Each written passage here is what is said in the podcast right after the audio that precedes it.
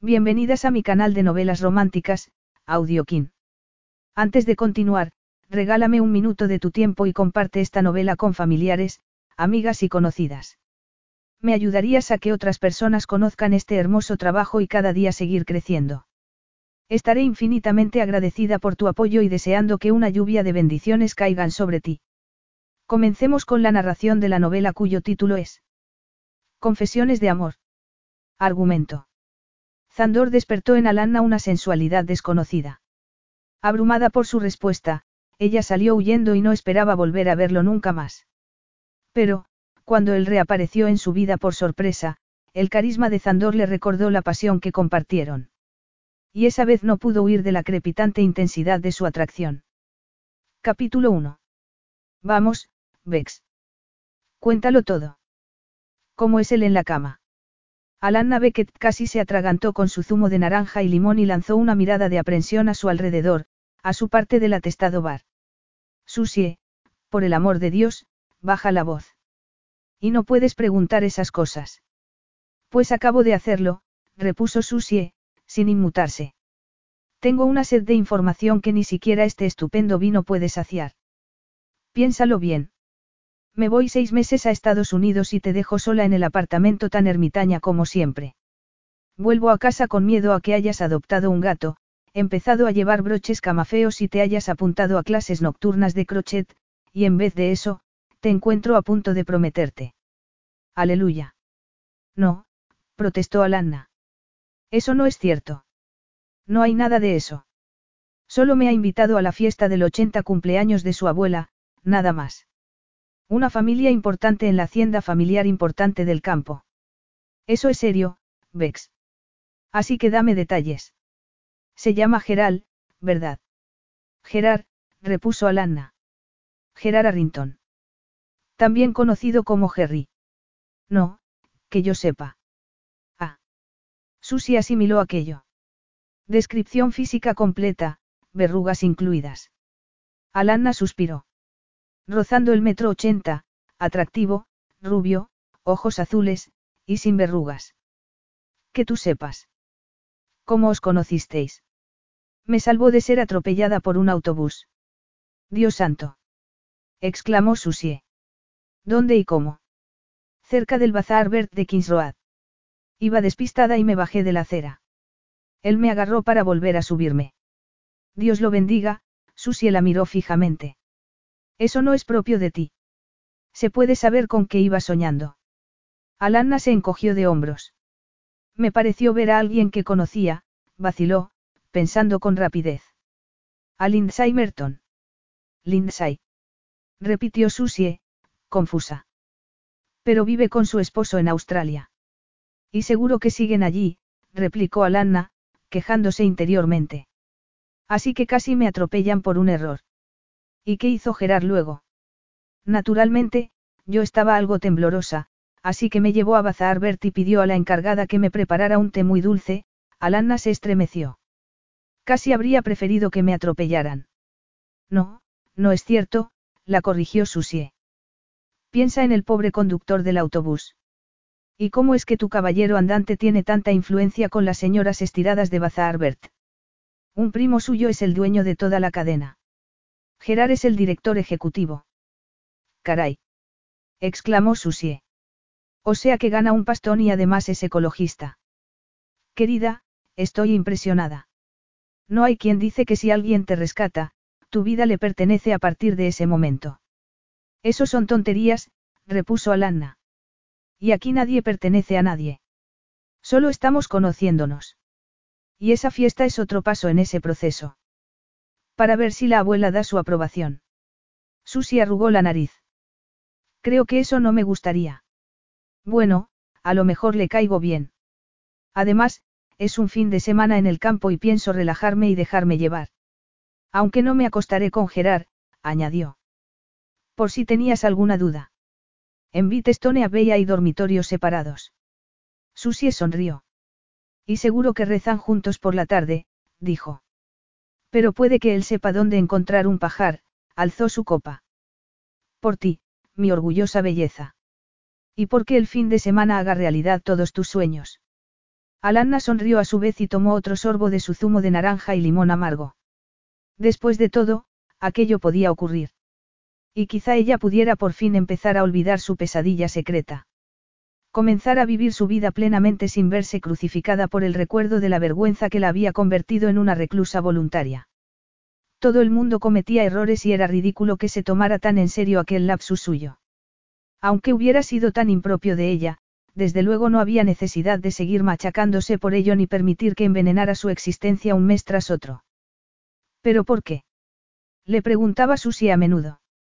Es hora de divertirse, así que olvida a tus autores y sus condenados manuscritos por una noche y vente conmigo. Todos se alegrarían mucho de verte. Preguntan por ti continuamente. Y Alanna utilizaba invariablemente la excusa del trabajo, fechas límite, un aumento en las listas, y la posibilidad muy real de una absorción, que iría seguida, casi inevitablemente, de despidos. Explicaba, de un modo muy razonable que, para asegurar su trabajo, tenía que entregarse plenamente a él, lo cual no suponía ningún sacrificio porque adoraba lo que hacía. Y, como refuerzo, se había creado una personalidad de oficina, una mujer callada, entregada y amablemente distante. Aprisionaba su nube de pelo caoba oscuro con un broche de plata en la base de la nuca. Había dejado de realzar sus ojos verdes y sus largas pestañas con sombra y rímel y limitado su uso de cosméticos a un toque de pintalabios tan discreto, que resultaba casi invisible. Y solo ella sabía la razón por la que había adoptado ese camuflaje deliberado. Ni siquiera se la había dicho a Susie, su mejor amiga desde los días de estudiante y ahora compañera de apartamento, que le había proporcionado alegremente el refugio que necesitaba para huir de su habitación con cocina dentro y baño compartido y se mostraba ahora igual de encantada con su aparente renacimiento. Aunque Alanna no planeaba abandonar su versión actual de sí misma. Se había acostumbrado a ella y se decía que era mejor prevenir que curar. Y a Gerard parecía gustarle como era, aunque ella quizá podría cambiar un poco de marcha sin sorprenderlo demasiado. Dependiendo, claro, de cómo fuera todo en la fiesta de su abuela.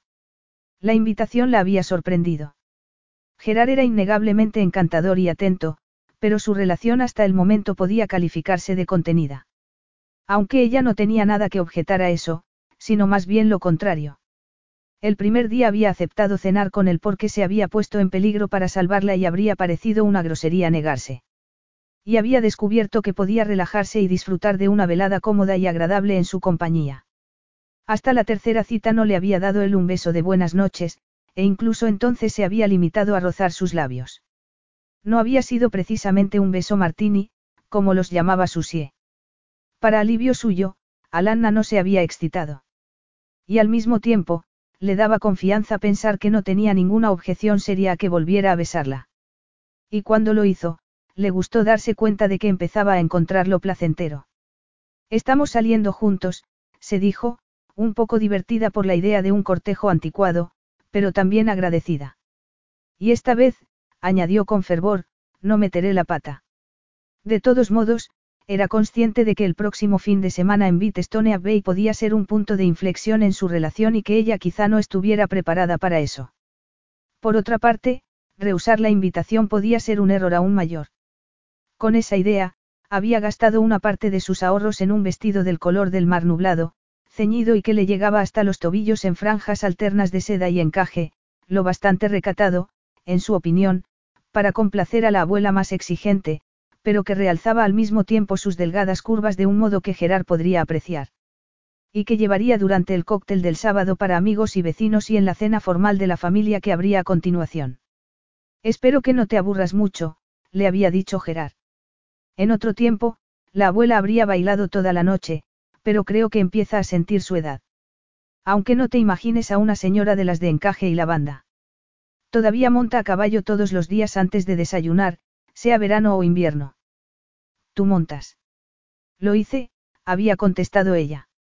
Hasta que me fui de casa para ir a la universidad y mis padres decidieron mudarse a una casita con un jardín manejable en vez de un prado y un establo. Tráete botas, le había dicho él con una sonrisa. Te prestaremos un sombrero y te enseñaré la zona como es debido. Alanna le había devuelto la sonrisa. Eso sería maravilloso, había dicho, a pesar de que cada vez estaba más convencida de que la pronto octogenaria Nia Marrington debía de ser una mujer formidable. Por no hablar del resto de la familia. La madre de Gerard es viuda y su difunto padre era el hijo mayor de la señora Arrington y el único varón, le dijo a Susie esa noche cuando cenaban en el apartamento.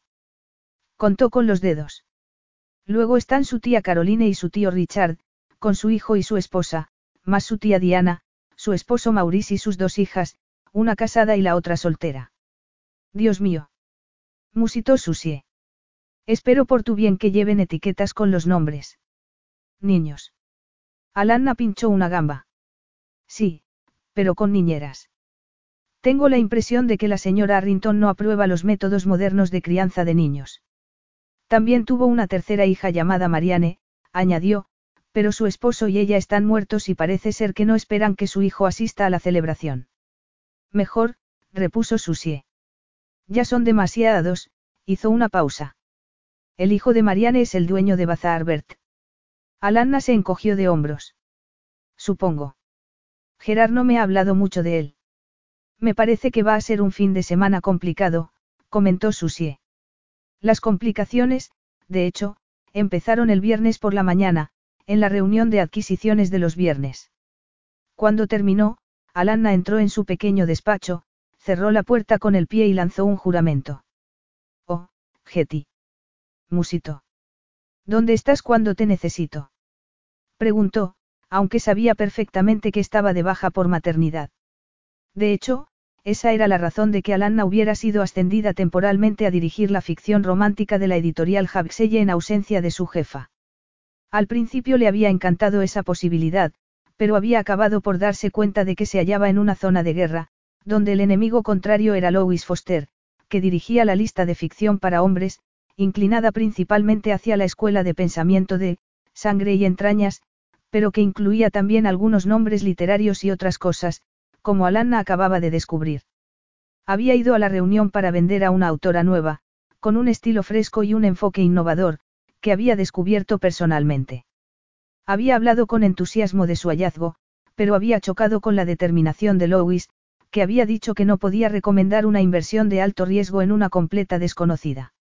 Sobre todo, había añadido, porque Jeffrey Vinton me dijo el otro día comiendo que quería ampliar su gama y lo que sugirió suena muy parecido a lo que ofrece la joven de Alanna. Y, por supuesto, tendríamos el nombre de Maisie McIntyre, que se vende solo.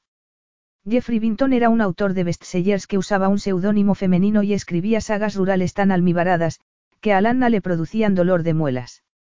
Además, era un autor de Getty, así que, que hacía Louis comiendo con él y debatiendo proyectos futuros. Aunque ella, desde luego, prefería no acercarse a él, después de su único encuentro con el rotundo autor de Amor en la fragua y posada de satisfacción. Y peor aún, lo que había seguido después. Todo lo que había intentado borrar de su memoria reaparecía ahora de pronto con todos sus detalles, dejándola momentáneamente mareada. Y Louis aprovechó eso para convencer a los otros y a ella le esperaba la misión de decirle a una autora en la que creía que no le ofrecerían un contrato después de todo. Y aquello, además, probablemente serviría para acercar a Louis un paso más a su objetivo de unir la ficción comercial de hombres y mujeres bajo su liderazgo.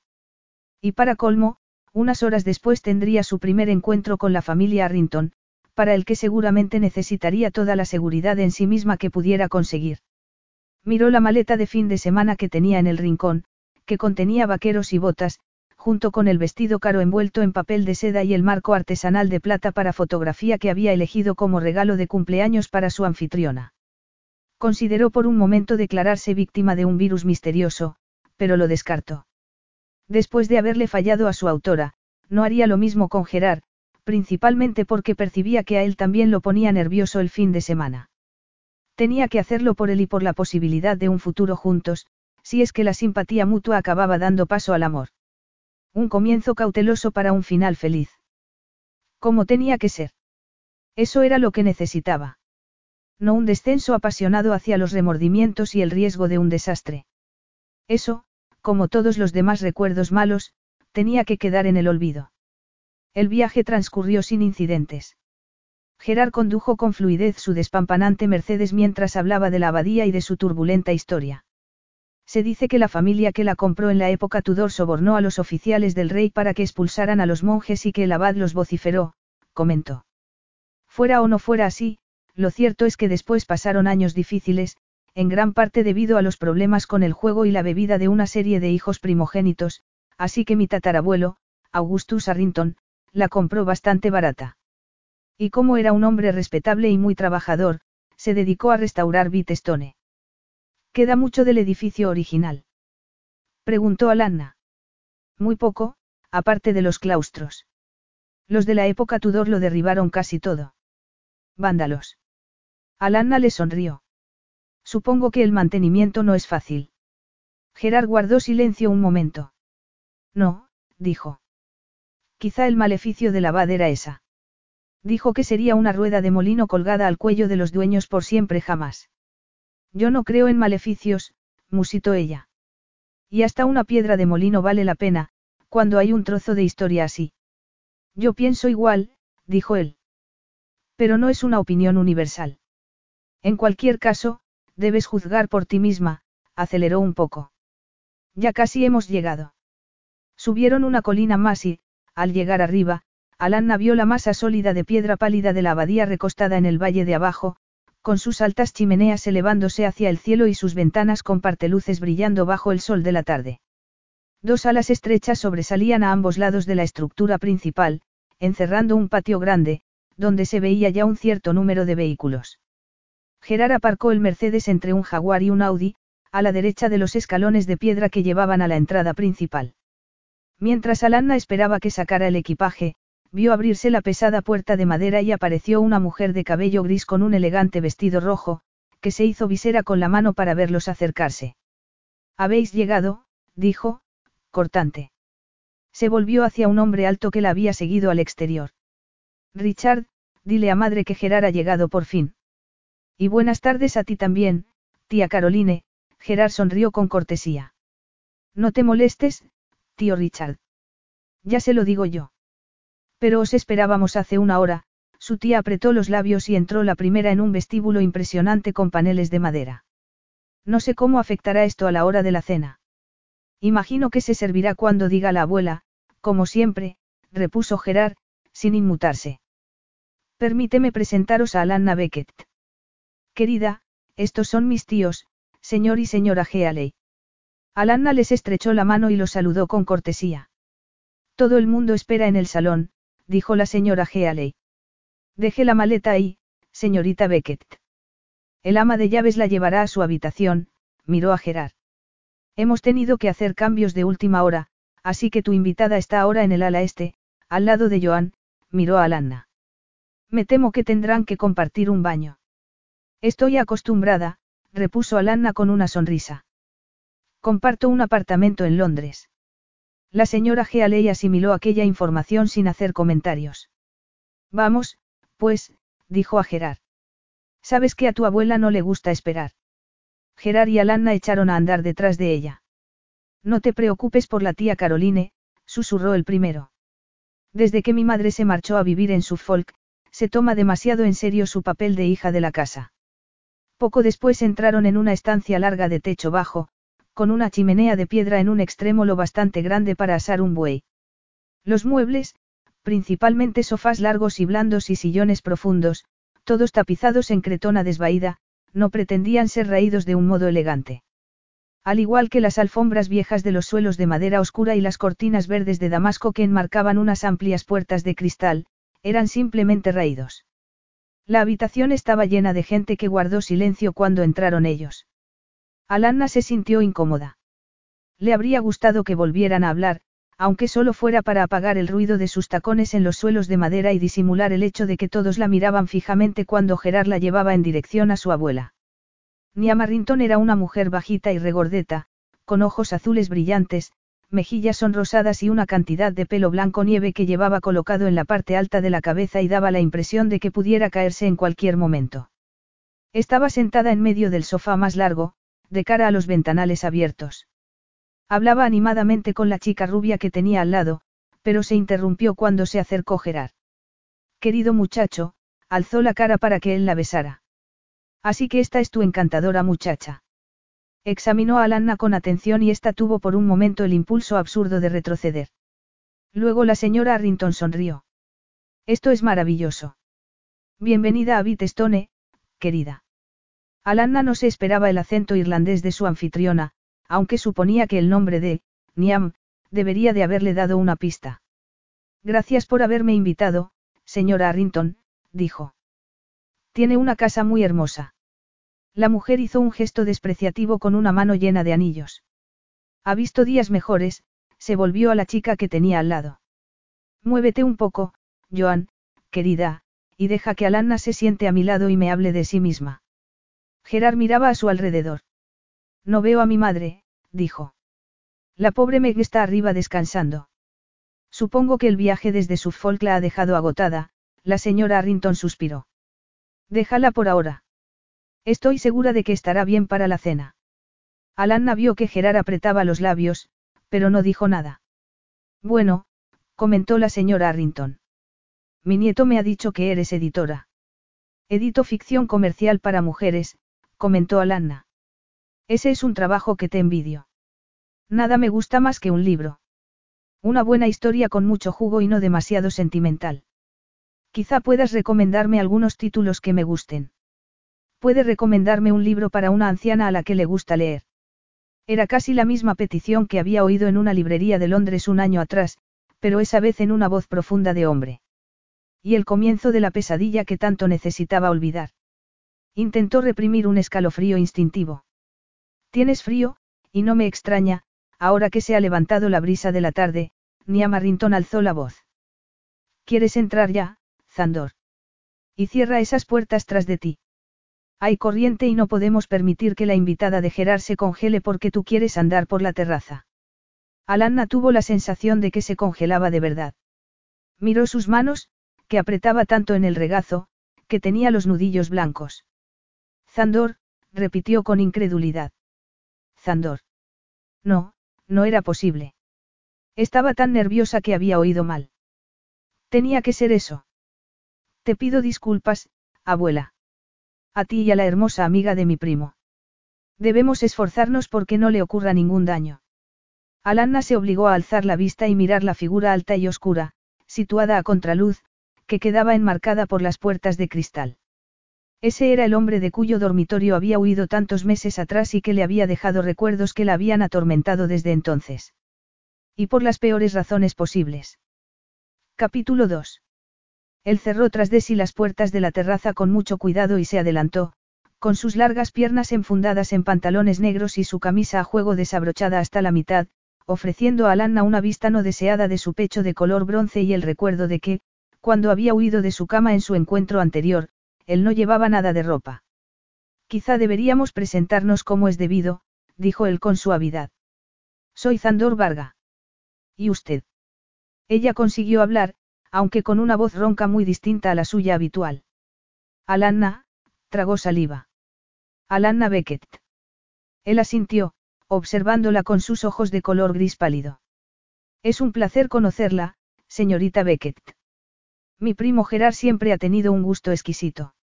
Dio media vuelta y Alanna se sintió aliviada, pero sabía que el alivio sería solo transitorio. Aquello no había acabado.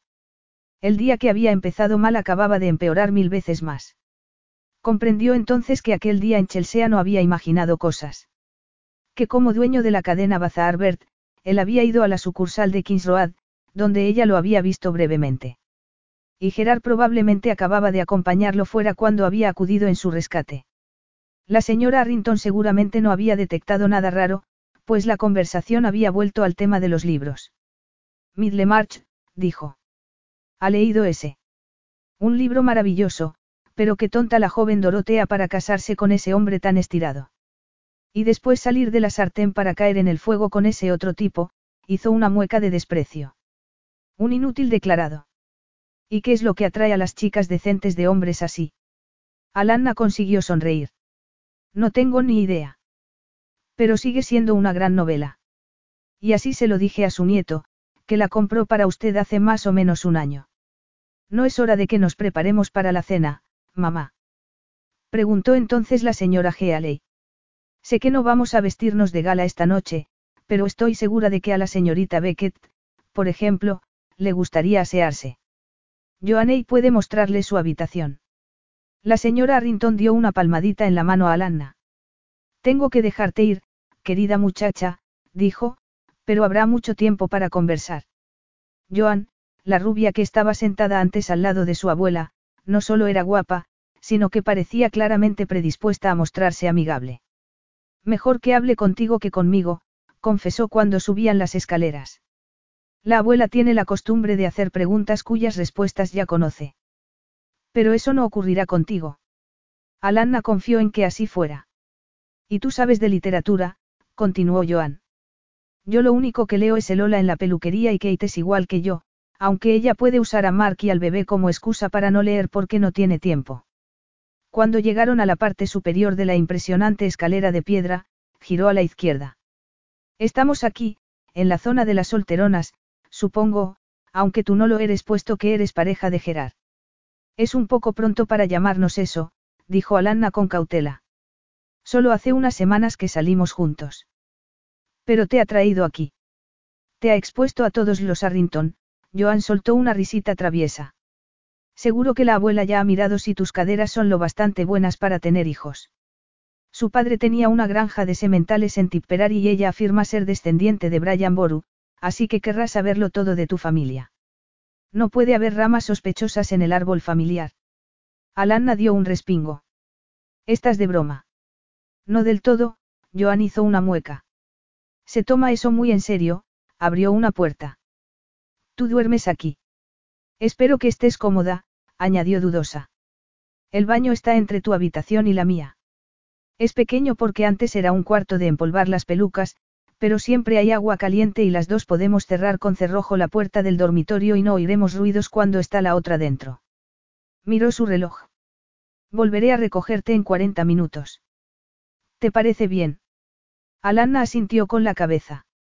Una vez sola, se sentó en el borde de un colchón bastante duro de cama doble y miró a su alrededor.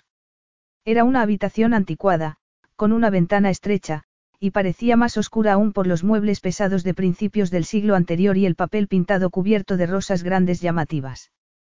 Habían dejado su maleta a los pies de la cama, así que sacó el vestido de noche del día siguiente y lo colgó en el cavernoso armario. Decidió que Joan podía ser indiscreta además de simpática y que probablemente debería estar en guardia con ella. Pero tal vez fuera una fuente de información valiosa y quizá pudiera hacerle algunas preguntas como el que no quiere la cosa. Porque tenía la impresión de que el otro nieto de Niama Rinton estaba un poco fuera del círculo familiar.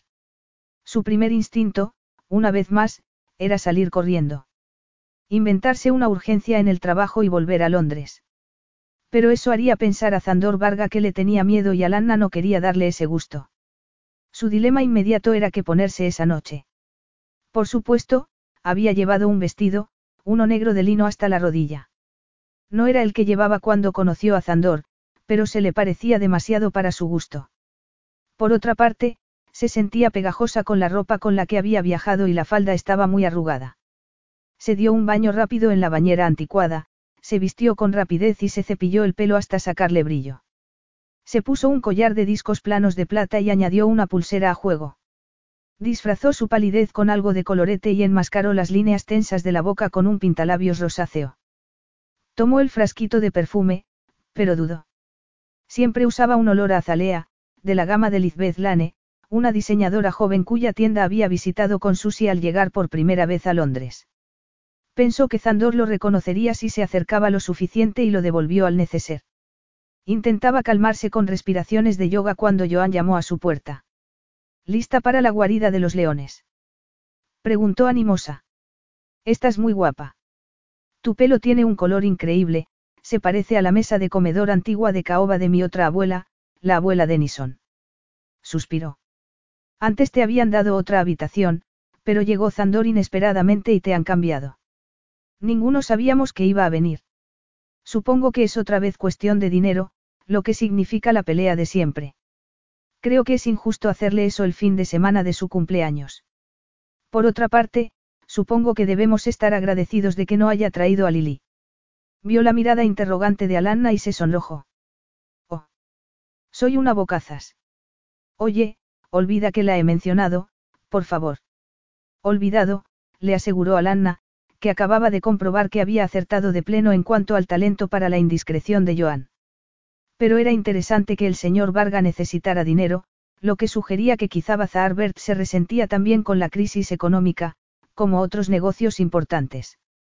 Gerard no había mencionado nada de eso, pero ella tampoco le había contado sus miedos sobre la absorción de Jaxelle. No estaban en esos términos. Y ahora ya no lo estarían nunca, lo cual podía resultar decepcionante, pero no era el fin del mundo. Habría sido mucho peor si Gerard y ella hubieran avanzado mucho más en su relación antes de que descubriera la identidad de su primo. En cualquier caso, todo aquello terminaría en 48 horas y sería libre de seguir con su vida. Y no había necesidad de preguntarse quién era Lily. Simplemente sería la última mujer que compartía la cama de Zandor. Pues podía quedarse con él. ¿Estás ahí, querida?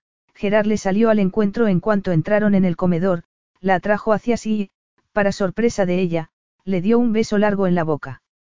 Cuando levantó la cabeza, Alanna se apartó, consciente de que se había sonrojado, no de placer sino de vergüenza, y también de rabia por esa segunda demostración de un comportamiento muy poco característico en él. Se disponía a preguntarle qué hacía cuando vio que Zandor los miraba con sus ojos plateados brillantes y una cara que parecía tallada en piedra oscura. Alanna se echó el pelo hacia atrás y forzó los labios en una sonrisa de coquetería. Zandor se giró bruscamente y se alejó. Gerard le tomó la mano. Ven a saludar a mi madre. ¿Se encuentra mejor? Preguntó Alanna. Su tono era forzado. Mientras cruzaban la estancia, era consciente de las miradas y encogimientos de hombros que intercambiaban los presentes, como si a la familia de Gerard le sorprendiera ese beso tanto como a ella. No le ocurría nada, comentó Gerard con una sonrisa triste. La abuela y ella siempre han tenido una relación tensa, así que suele alegar jaquecas cuando está aquí. Oh. Musitó Alanna, que pensó que la abadía Bitestone parecía albergar muchas tensiones en distintos niveles. Megarrington estaba instalada en un sillón, esbelta y elegante con pantalones blancos de seda y una camisa suelta en tonos azul, óxido y oro. Su cabello rubio lucía un corte moderno y caro y su maquillaje era impecable. Cuando Gerard las presentó, sonrió con amabilidad a Alanna y después tomó un vaso alto de la mesa que había al lado de su sillón y se lo tendió a su hijo. Rellénamelo, por favor, dijo. No sabía que mi hijo traía a una amiga, comentó cuando se alejó él. Hace mucho que se conocen, señorita Beckett. Solo unas semanas. La mujer enarcó las cejas. Y accedió a acompañarlo aquí. Es usted increíblemente valiente. Alanna se encogió de hombros. Soy hija única, así que una reunión familiar como esta me atrae mucho, hizo una pausa, confiando en que la mentira no sonara tan ridícula como a ella le parecía. La abuela de Gerard se ha mostrado muy acogedora. No lo dudo, repuso Megarrington con sequedad. Y la casa es increíble, añadió Alanna. Una historia muy interesante. Un trasto viejo, contestó la madre de Gerard. En las últimas fases de decadencia. Yo estaba deseando irme. Y aquí llega mi bebida. Pero no era Gerard el que la llevaba. Ahogando tus penas, tía Meg. Preguntó Zandor, tendiéndole el vaso. Anestesiándolas, contestó la interpelada. Y preguntándome qué más sorpresas nos esperan, hizo una pausa. Presumo que has venido solo. Él apretó los labios. Por supuesto. Y por negocios más que por placer. Nada nuevo, pues. Te deseo suerte, la mujer alzó su vaso. Salud. ¿Por qué no le traes algo de beber a la amiga de Gerard? Preguntó. Su voz sonaba divertida. Parece que la pobre chica la necesita. No, se apresuró a responder Alanna. Gracias. Estoy bien. De verdad. Se volvió y se alejó, solo para descubrir que Zandor caminaba a su lado. Huyendo de nuevo, Alanna. Preguntó con suavidad. Ella miró al frente, consciente de que se le había acelerado el pulso y se había sonrojado. Estoy buscando a Gerard. Y seguro que esperas otro encuentro amoroso, él parecía divertido. Sin embargo, lo han convocado a la biblioteca para una conversación privada con la abuela ni a mí no querrán que los interrumpan, hizo una pausa. ¿Por qué no nos servimos una copa y la tomamos en la terraza mientras charlamos un poco? Creo que deberíamos tener una conversación. Tú no. Alanna respiró hondo. Al contrario, no tenemos nada de lo que hablar, dijo con frialdad. Y ya no bebo alcohol. Seguro que no tengo que explicar por qué. Si tiene algo que ver con nuestro encuentro anterior, si tienes. A menos que quieras insinuar que acabaste en la cama conmigo porque estabas borracha. Lo has adivinado, ella apretó las puños a los costados. Y ese fue mi primer error. Afortunadamente, no fue fatal. No creo, repuso él. Después de un par de copas de champán, yo me habría considerado agradablemente relajado. Seguro que sí, replicó ella. Y yo no tengo nada más que decir, así que déjame en paz, por favor. ¿Cómo me dejaste tú a mí? Pero te he dejado en paz casi un año. ¿Y sabes qué? He descubierto que eso ya no me interesa. Y menos ahora que he vuelto a verte, y en unas circunstancias tan interesantes. Zandor sonrió, pero la sonrisa no le llegó a los ojos. Y antes de que se te ocurra otra réplica desagradable, recuerda que esta habitación está llena de gente que cree que nos hemos conocido hoy y quizás se pregunte por qué nos llevamos mal tan pronto. Por otra parte, dijo ella, por lo que he oído, parece que tú tienes la costumbre de alterar a la gente. Pues sigue oyendo cosas. Puede que algunas te sorprendan. Pero entiende que antes o después tendremos esa conversación, dijo él. Se alejó y ella se volvió hacia la puerta, impulsada por la necesidad de estar sola para pensar. Pero la interceptó Joan. Zandor se te ha insinuado. Preguntó con ansiedad. Dios mío. Es el colmo. Debe de tener mujeres a sus pies por todo el mundo, así que no tiene ningún derecho, añadió con pasión. Sinceramente, Alanna, no creas nada de lo que te diga. No te preocupes, no lo haré. Además, añadió Joan, más alegremente, eres la chica de Gerard, ¿verdad? Mentira, pensó Alanna. La verdad es que en este momento no sé quién soy ni qué hago aquí. Alzó la barbilla. Por supuesto que sí, repuso. Y mis padres se mueren por conocerte, Joan la llevó al otro lado de la habitación. Pero no te preocupes. Tía Carolina y mi madre no se parecen en nada. Nadie diría que son hermanas. La señora Denison era una mujer alta y fuerte, cuyo saludo fue tan cálido como su sonrisa. Te han lanzado a la piscina, dijo con buen humor. Le hizo señas de que se sentara a su lado. Me temo que no nos ves en nuestro mejor momento, pero no culpes a Gerard. Él no podía saber lo que iba a ocurrir, se volvió hacia su esposo.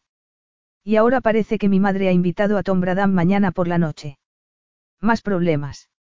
Maurice Denison se encogió de hombros. Ella resucita con eso, querida. Relájate y deja que se preocupe Caroline sobre dónde se sentará la gente, miró su reloj. Es casi hora de cenar. Voy a sacar a Katie Mark de la zona infantil y traerlos abajo.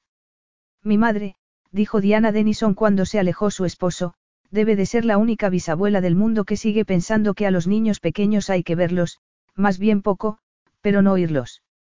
Así que bajan una vez al día, a la hora del té. Y sus padres, a su vez, eligen pasar gran parte del tiempo arriba con ellos. Suspiró. Los padres de Mark se quedarían con los niños encantados y ellos se lo pasarían muy bien en la granja, pero mi madre insiste siempre en que los traigan cuando convoca a la familia, movió la cabeza. No consigo entender por qué. Nunca le han gustado los niños. Ni siquiera los suyos, si la memoria no me falla, añadió con sequedad. Sonrió de nuevo a Alanna. Te he escandalizado, ¿verdad? Pero a Gerard no le importará que sepas cómo es esto. Creo que debería dejar claro que hace poco que conozco a Gerard, repuso Alanna. La señora Denison se encogió de hombros. Seguro que eso no le importa o no te habría invitado. Y yo me alegro. Le diré a mi sobrino que será un tonto si te deja escapar. Señora Denison, por favor, musitó Alanna con ansiedad. La mujer suspiró.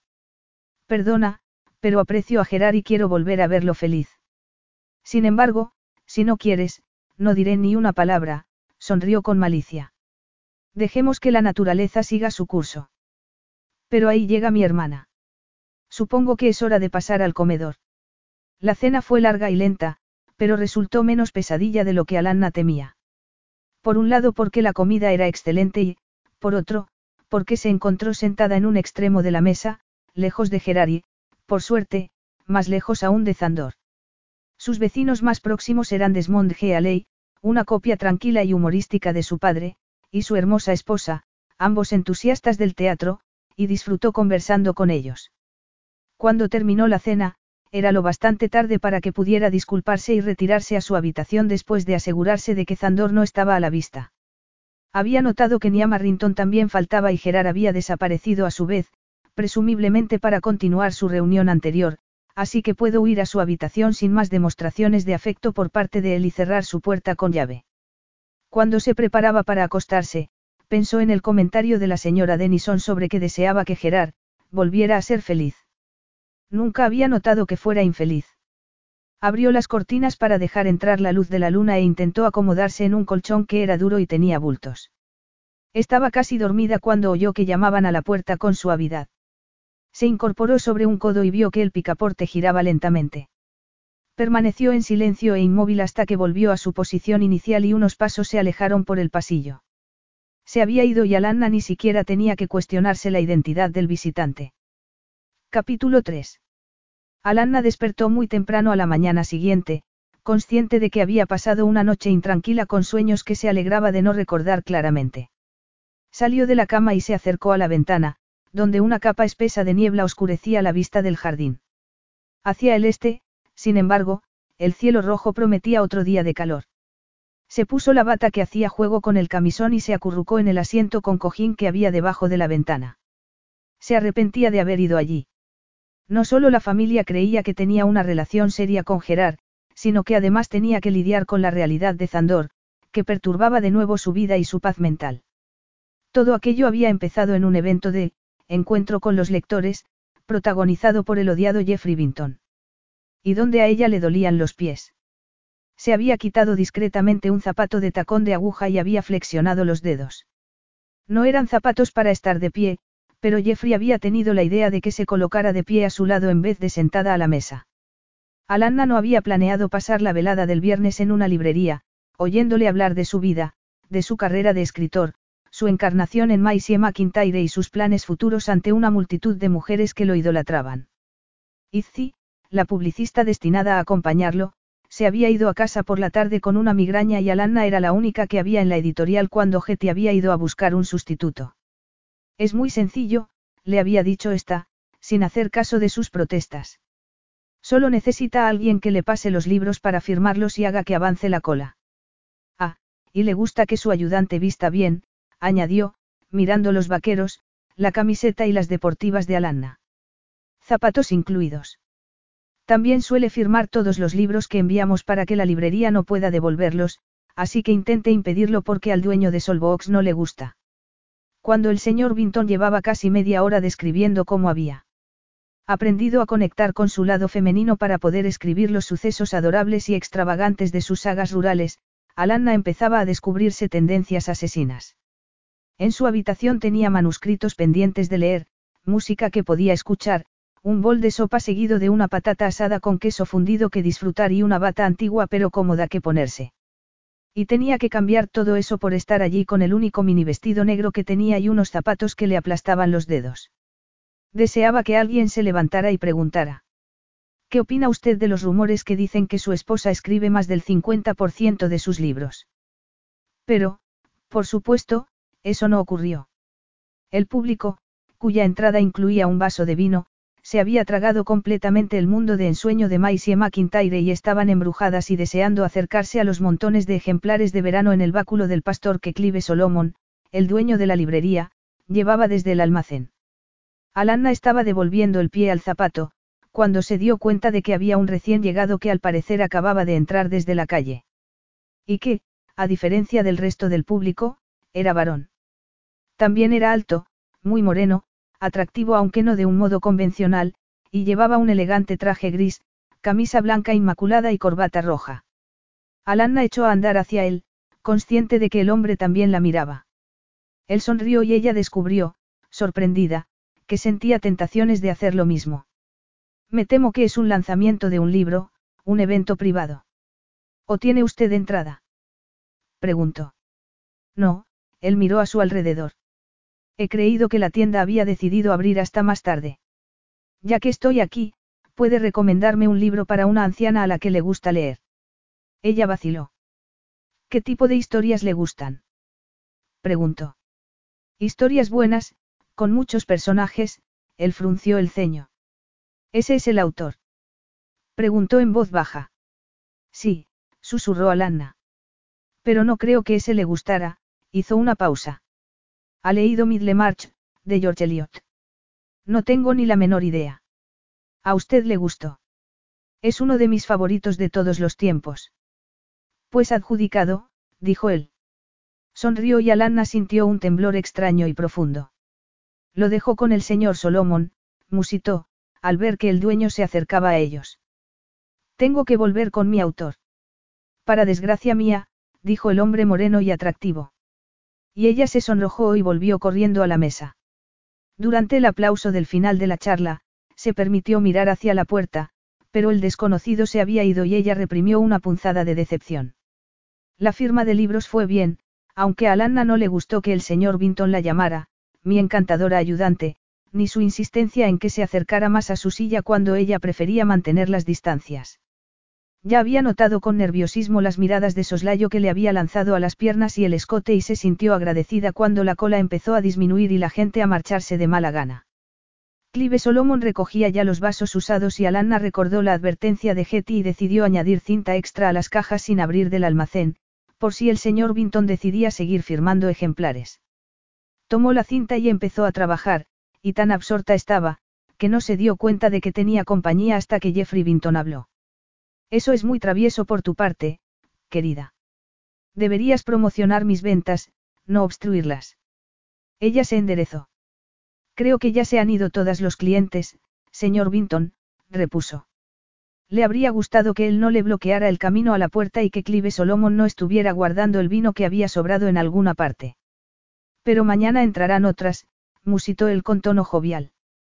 Se acercó un paso más. Sin embargo, eres joven y puedes convencerme de que no te delate a Getty. De mucho te iba a servir, musitó Alanna en voz baja. Retrocedió, pero se encontró atrapada entre el cuerpo voluminoso de él y la estantería de acero. Es decir, si estás dispuesta a ser amable conmigo, añadió él. Se lamió los labios con expectación y se acercó aún un poco más, al tiempo que llevaba la mano hacia el dobladillo del vestido de ella. Alanna se preguntó cuál sería el castigo por darle un rodillazo en la entrepierna a un autor de bestsellers. Pero antes de que pudiera correr ese riesgo, intervino otra voz. No has terminado todavía, querida. El cliente de los ojos plateados había vuelto y se apoyaba en el umbral de la puerta con aire casual, sonriéndole e ignorando a Jeffrey Vinton, que se había dado la vuelta, con la cara roja y furioso por la interrupción. Me prometiste el resto de la velada, ¿recuerdas? Estoy lista, respondió ella con voz ronca. Solo tengo que recoger la chaqueta y el bolso. Pasó delante del señor Vinton y recogió sus cosas en el pequeño despacho. Felicitó al señor Solomon por una velada exitosa y se reunió con su rescatador en la puerta de la librería. Él la ayudó a ponerse la chaqueta. Parece que he llegado en el momento oportuno, comentó. Sí, dijo ella con un escalofrío. Todavía no puedo creerlo, respiró hondo. No sé cómo darle las gracias, hizo una pausa. ¿Pero por qué ha vuelto? Ha cambiado de idea sobre el libro. No, quería invitarla a cenar conmigo. Ella vaciló. El pulso le latía con fuerza. Es muy amable por su parte, dijo. Pero no es necesario. No estoy de acuerdo, repuso él. Para empezar, me gustaría proseguir nuestra conversación sobre literatura inglesa. Y además, no me gusta comer solo. Pero ni siquiera sé su nombre. Zandor, dijo él. ¿Y tú eres? Ella tragó saliva. Alanna. Pues ya conocemos nuestros nombres de pila. El resto puede esperar. Zandor paró un taxi que apareció de pronto y a ella se le pasó por la cabeza que aceptar su invitación bien podía suponer salir de la sartén para caer en el fuego. Una idea que quedó reforzada cuando vio a Jeffrey Vinton salir de Solbox y lanzarle una mirada venenosa. Prueba de que probablemente no sería un buen perdedor. Entró en el taxi con miedo y Zandor lo notó en cuanto se sentó a su lado. ¿Qué ocurre? preguntó. Lo siento, pero no tengo hambre, respondió ella. Quisiera ir a casa, por favor. ¿Vives con tu familia? No. ¿Vives con alguien? No. Zandora sintió. En ese caso, creo que es mejor el plan de la cena. Has tenido una experiencia desagradable, pero la comida y tener compañía te ayudarán a olvidarla. Rumiarla en solitario, no. Para ti es fácil decirlo, replicó ella. Tú no puedes perder tu trabajo por lo de esta noche. Jeffrey Vinton vende muchos libros.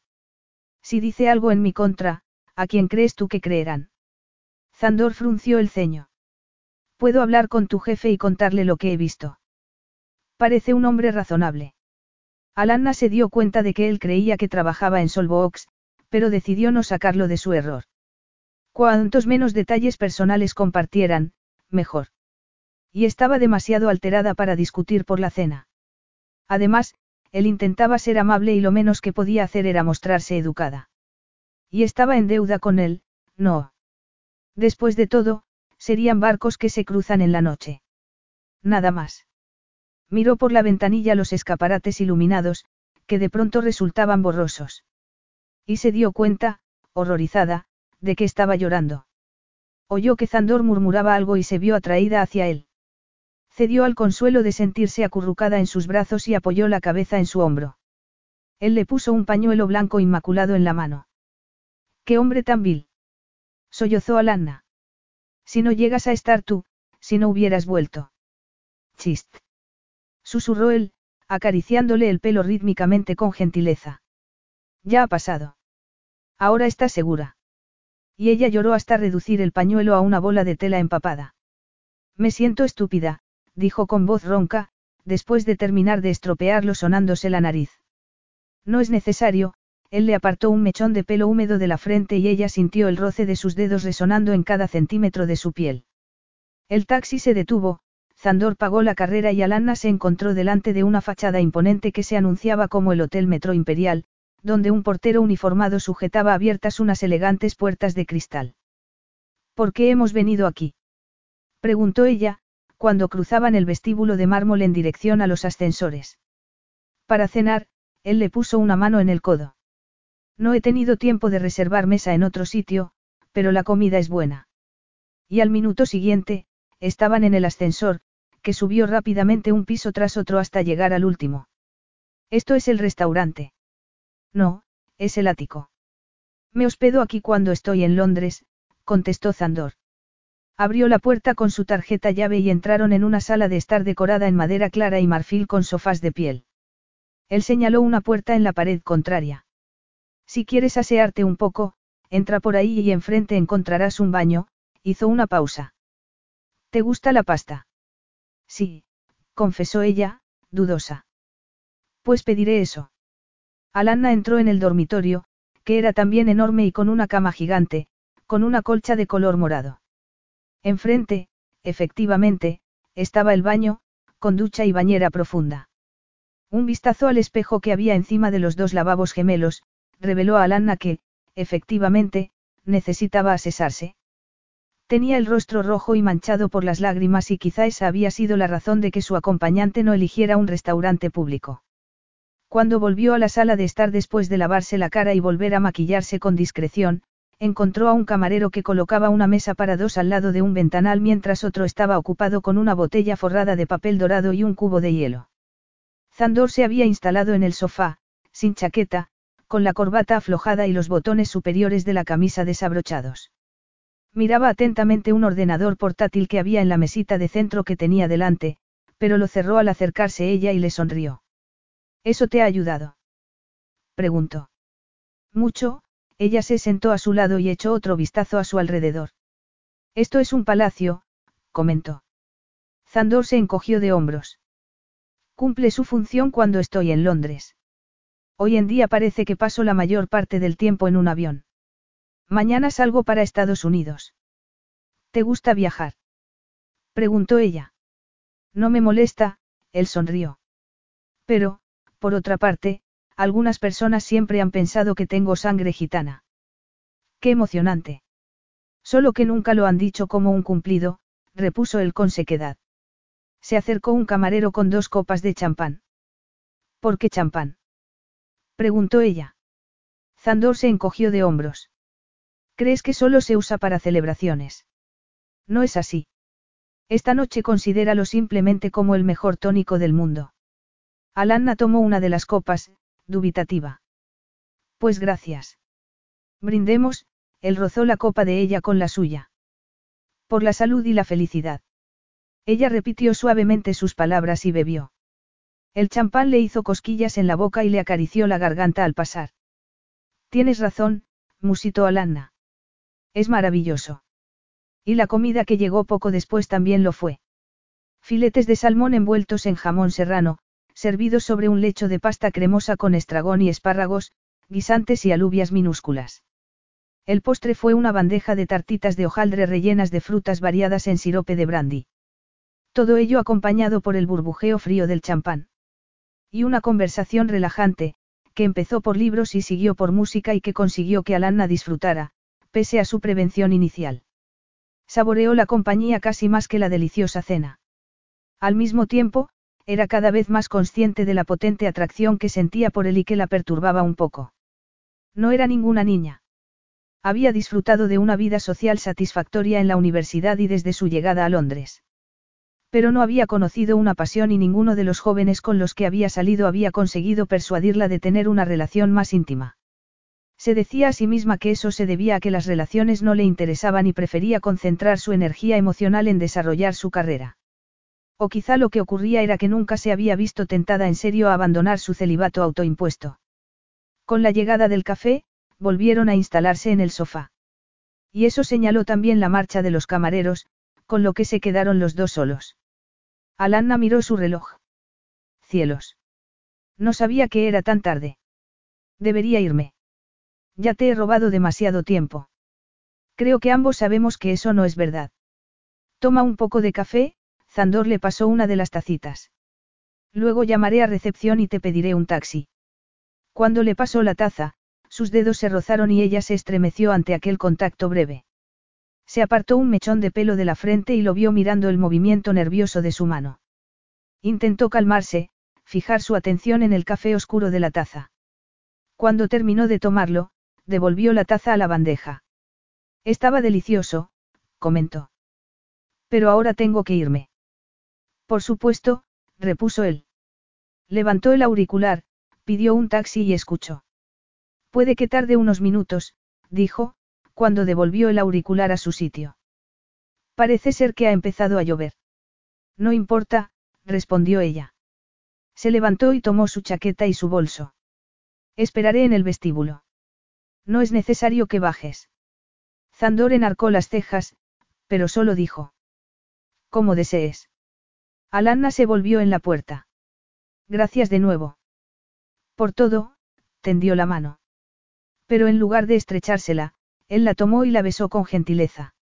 Al oír que ella daba un respingo, sonrió, dio la vuelta a la mano y acarició con la boca el hueco suave de la palma. Eso provocó distintas sensaciones a Alanna. Placer y una especie de anhelo que no había conocido nunca pero que le resultaba extrañamente cautivador.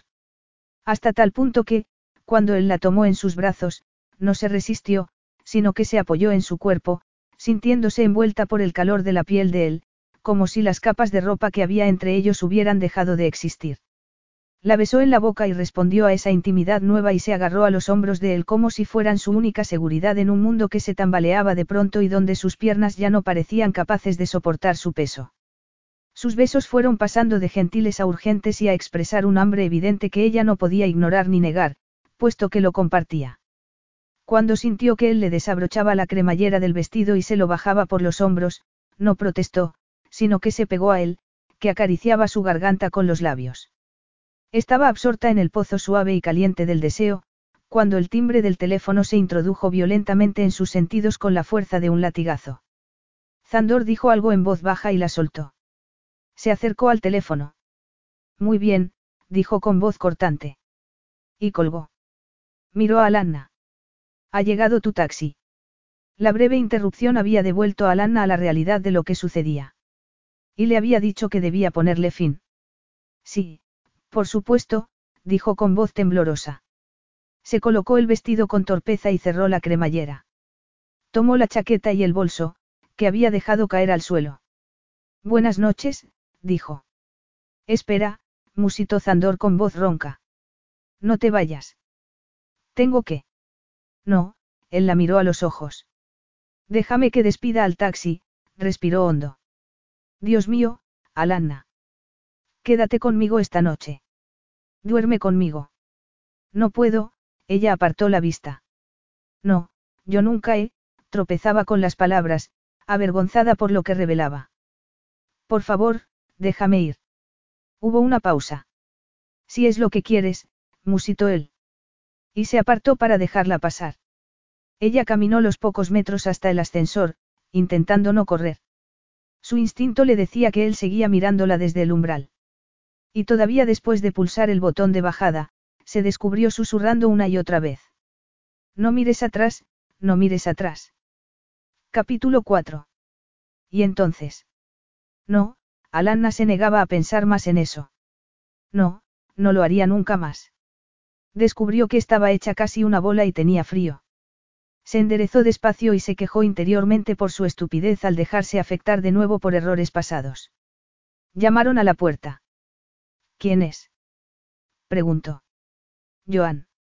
Tengo café, si no te importa tomarlo solo y sin azúcar. Me parece maravilloso, Alanna se acercó a la puerta y giró la llave. Joan, que llevaba una taza humeante en cada mano, la miró sorprendida. Si te preocupa el fantasma de la abadía, se supone que solo está en el claustro, dijo. Ni siquiera sabía que existía, repuso Alanna.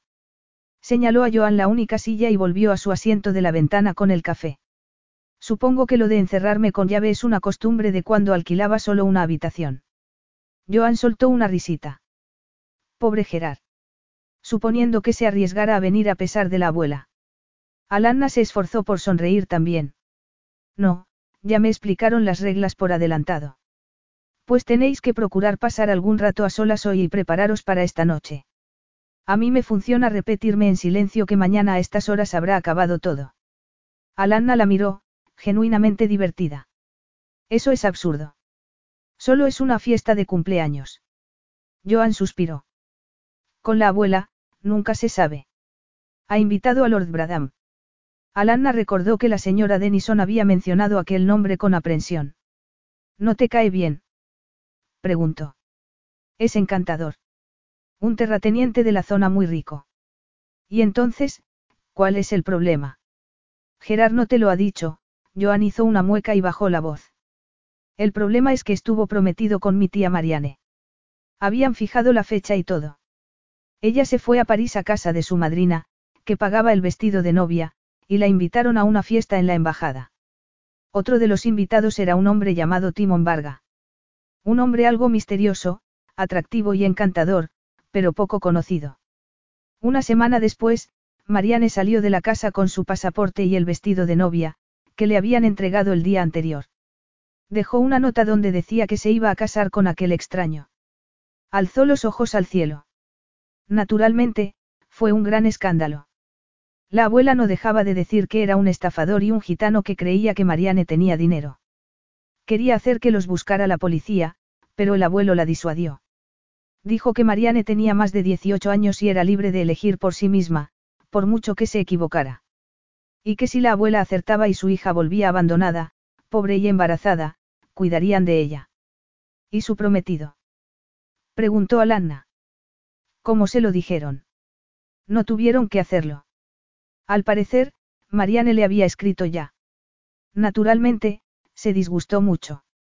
Tanto, que cerró su casa y se fue a Canadá.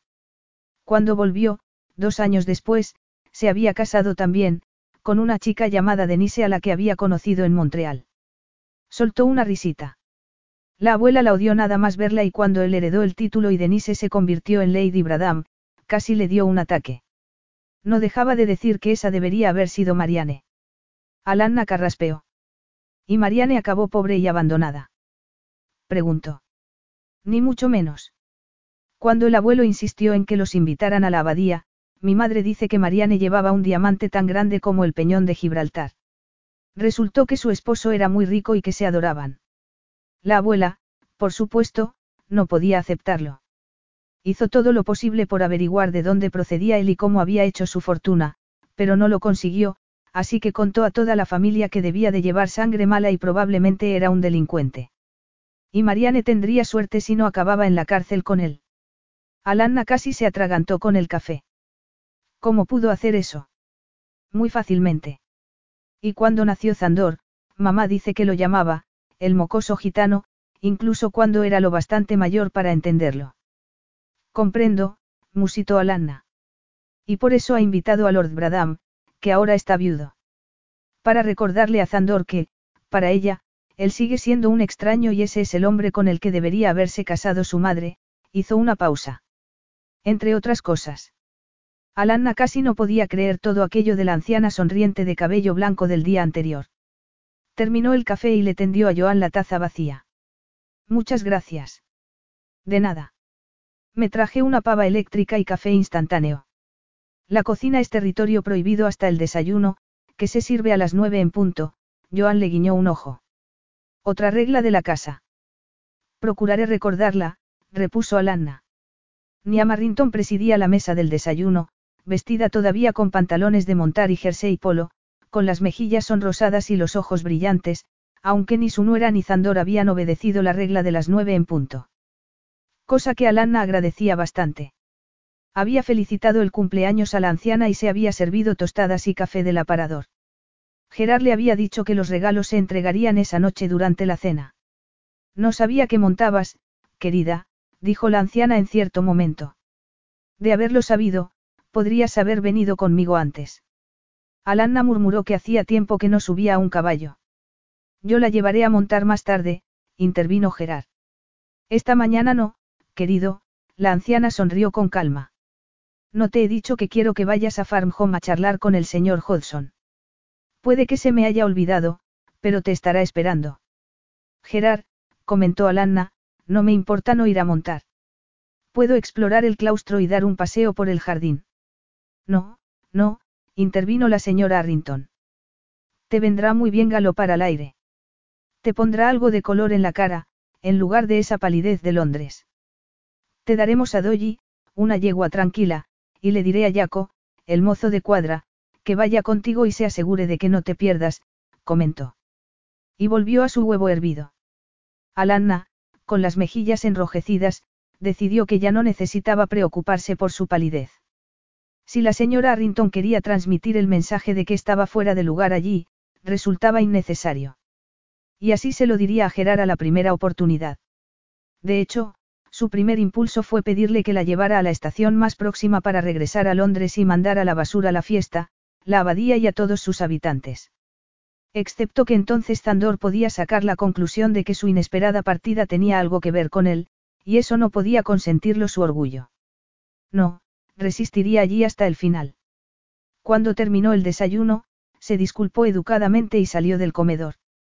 Gerard la alcanzó al pie de las escaleras. ¿A dónde vas? Preguntó. A cambiarme, ella señaló sus vaqueros y botas. He decidido ahorrarle el paseo al mozo de tu abuela y pasar aquí la mañana. No, dijo él. Tengo que hablar contigo en privado. Es importante. Iré a la granja y, cuando pase por el establo, le diré a Jaco que te lleve a Vitemor Common. Me reuniré con vosotros en cuanto termine con el viejo Hodgson. De acuerdo. Alanna suspiró. De acuerdo. Dolly era una yegua gris, fuerte más que elegante, pero tranquila, y Jaco era del mismo estilo. También era un hombre de pocas palabras. Habitemor Common, señorita. Preguntó cuando empezaron a avanzar juntos por el sendero. Sí, por favor, contestó ella. Y no volvieron a cruzar palabra. Quince minutos después llegaban a su destino, un prado grande de hierba, tachonado de piedras y con algún que otro árbol. Jaco se despidió con un gesto de la cabeza y volvió a la abadía. Alanna desmontó, ató las riendas de Dolly a una rama baja de un serval, se quitó el sombrero y el jersey, que se ató flojo sobre los hombros, y se sentó en la hierba al lado del camino, con la espalda apoyada en una piedra pintada de blanco y con las letras, vi temor, en negro. Alzó la cara al sol y se dispuso a esperar. Poco después, empezaba a adormilarse cuando Dolly lanzó un relincho suave. Alanna abrió los ojos y vio que se acercaba un jinete desde el otro lado del prado. Se puso de pie, levantó una mano para hacerse visera en los ojos y lanzó un respingo. El jinete no era Gerard, sino alguien mucho más moreno, que llevaba una camisa roja. Alanna supo en el acto de quién se trataba. Sintió la boca seca y el corazón le golpeó en el pecho con pánico. Se acercó a Dolly, desató las riendas con un movimiento brusco, subió a la silla y puso la yegua al galope. Oyó que él gritaba su nombre, pero no hizo caso. Se inclinó sobre el cuello de Dolly y se dio cuenta demasiado tarde de que el terreno desigual del prado era el lugar menos indicado para lanzarse a una carrera. Zandor la perseguía y ganaba terreno, aunque Dolly había salido de su placidez habitual y había decidido ponérselo difícil a su compañero de establo. Alanna vociferó su estupidez. Intentó tirar de las riendas, pero la yegua movió la cabeza en protesta y se las arrancó de las manos de un tirón. Alanna no pudo hacer otra cosa que aferrarse desesperadamente a su crin. En aquel momento, Zandor se puso a su nivel. Extendió un brazo, levantó a Alanna de su silla y la clavó a su costado con fuerza, dejándola colgando indefensa en el aire hasta que controló a su caballo y pudo pararlo. Alanna empezó a debatirse. Suéltame, cielo santo dijo sin aliento. Bájame. Será un placer, repuso él, cortante. La soltó y ella aterrizó sobre el trasero en una mata de hierba, con un golpe sordo que le sacudió todos los huesos del cuerpo. Dolly también había frenado y trotaba en círculos. Al parecer, había entendido que la inesperada aventura había terminado. Zandor palmeó a su caballo en el cuello, murmurando algo tranquilizador en un idioma que Alanna no reconoció. Desmontó, ató las riendas a un árbol pequeño y se acercó a Dolly, silbando con suavidad. La yegua se apartó al principio, pero cuando él esperó, silbando todavía la misma tonada, bajó la cabeza, se acercó y le permitió atarla cerca del caballo bayo. Alanna, entretanto, se había levantado jurando entre dientes y resistiendo el impulso de frotarse el trasero dolorido. Zandor la observó con los labios apretados. La próxima vez que quieras arriesgar el pellejo, Prueba a tirarte de un edificio alto, dijo. Dolly puede que haya dejado atrás sus mejores años, pero no se merece acabar sus días con una pata rota o algo peor. No se te ocurre otra cosa que galopar así por territorio desconocido. Hay terreno pantanoso ahí adelante. Y no lleva sombrero. Alanna levantó la cabeza con aire desafiante. ¿Qué haces aquí? Venía a buscarte. Sé que esperabas a mi primo, pero él no se reunirá contigo después de todo. ¿Cómo lo sabes? Estaba en el patio del establo cuando él habló con Jaco. Y también estaba nuestra abuela, que decidió hacerle otro encargo después de ir a Home Farm, sonrió. Así que decidí ahorrarte una larga espera inútil al sol. Alanna se mordió el labio inferior. No esperes que te esté agradecida. No lo espero, Zandor se encogió de hombros. Además, también pensé que sería una oportunidad de oro para que tuviéramos la charla que te prometí. Empecemos por la primera vez que huiste de mí. Cuando me desperté y descubrí que te habías ido sin decir ni una palabra, ni entonces ni después. ¿Qué hice para merecer eso? ¿Por qué me gustaría mucho saberlo? Alanna sentía la garganta seca. Supongo que tus conquistas habituales se quedan a suplicar más. Digamos que yo resulté ser la excepción a la regla. Eso es un comentario barato que nos insulta a los dos, dijo él con dureza. Tuvimos una aventura de una noche, musitó ella. No es para tanto. No estoy de acuerdo, la voz de él adoptó un tono íntimo. Debería dar mis razones. No. exclamó ella. Todo eso fue hace mucho tiempo. A mí todavía me parece que fue ayer. Pues ese es tu problema, Alanna tragó saliva. ¿Por qué no puedes dejar el pasado en paz en vez de revivir viejos errores? Después de todo, eso no va a suponer ninguna diferencia para nosotros. Él guardó silencio un momento. Pues volvamos nuestra atención al futuro y permíteme un consejo. Lo tuyo con Gerard jamás podrá ser. Harías muy bien en alejarte. Aunque Alanna estaba de acuerdo en eso, no podía admitirlo. Mi relación con Gerard es algo que solo nos concierne a nosotros, respondió con frialdad. En esta familia, eso no es posible. Te aseguro que todos han sido muy amables y considerados. Ese, todos, incluye a tía Meg y tía Caroline. Él enarcó las cejas con ironía. O a mi abuela. Sé que a veces puede ser encantadora, pero eso no altera sus planes para Gerard, que me temo que no te incluyen a ti. Eso te lo garantizo. El futuro de Gerard solo puede decidirlo él. Y quizá quiera que yo juegue papel en él. Y en ese caso, ¿por qué no está ahora aquí, buscando un lugar tranquilo en el que arrancarte la ropa? ¿O eso no es todavía parte de la agenda? Alanna echó atrás la cabeza. ¿Cómo te atreves? Eso no es asunto tuyo. Claro que lo es. Después de haberte iniciado en los placeres de la pasión física, querida mía, no me gustaría que te sintieras privada de algo ahora. Alanna se llevó las manos a la cara, que le ardía. No me siento así, contestó. En ningún sentido. Supongo que no querrás detalles. Gracias, pero creo que prefiero mis recuerdos, contestó él. O sea que Niam es encantadora y Gerar atento, dijo divertido. Pero no te dejes engañar por eso. Si piensas a largo plazo, Gerard no puede permitirse casarse. Tú eres su jefe, musitó ella. Quizá deberías pagarle más. Quizá lo haría, si estuviera más convencido de su compromiso con Bazarbert, respondió él. Sin embargo, su sueldo actual ya le permite un apartamento agradable en Chiswick, el coche y un barco caro, además de sus viajes a esquiar en Año Nuevo y sus vacaciones de verano en el Caribe. Alanna se mordió el labio inferior. Yo tampoco estoy en la cola del paro precisamente. No, tú trabajas en una empresa llamada Javxelle, contestó él. Pero a menos que te haya tocado un millón de euros en la lotería, eso no te califica para ser la esposa del heredero de la abadía Bitestone. Salvo que estés dispuesta a enfrentarte a Niam y convencer a Gerard de que ese destino no le conviene nada. Para eso tendrías que ser muy valiente o muy temeraria. Y aunque temeridad no te falta, puede que no volvieras a salir ilesa una tercera vez. Tercera. Sí, claro. La primera fue la noche en mi hotel en la que dejaste que el taxi que te había pedido se fuera sin ti.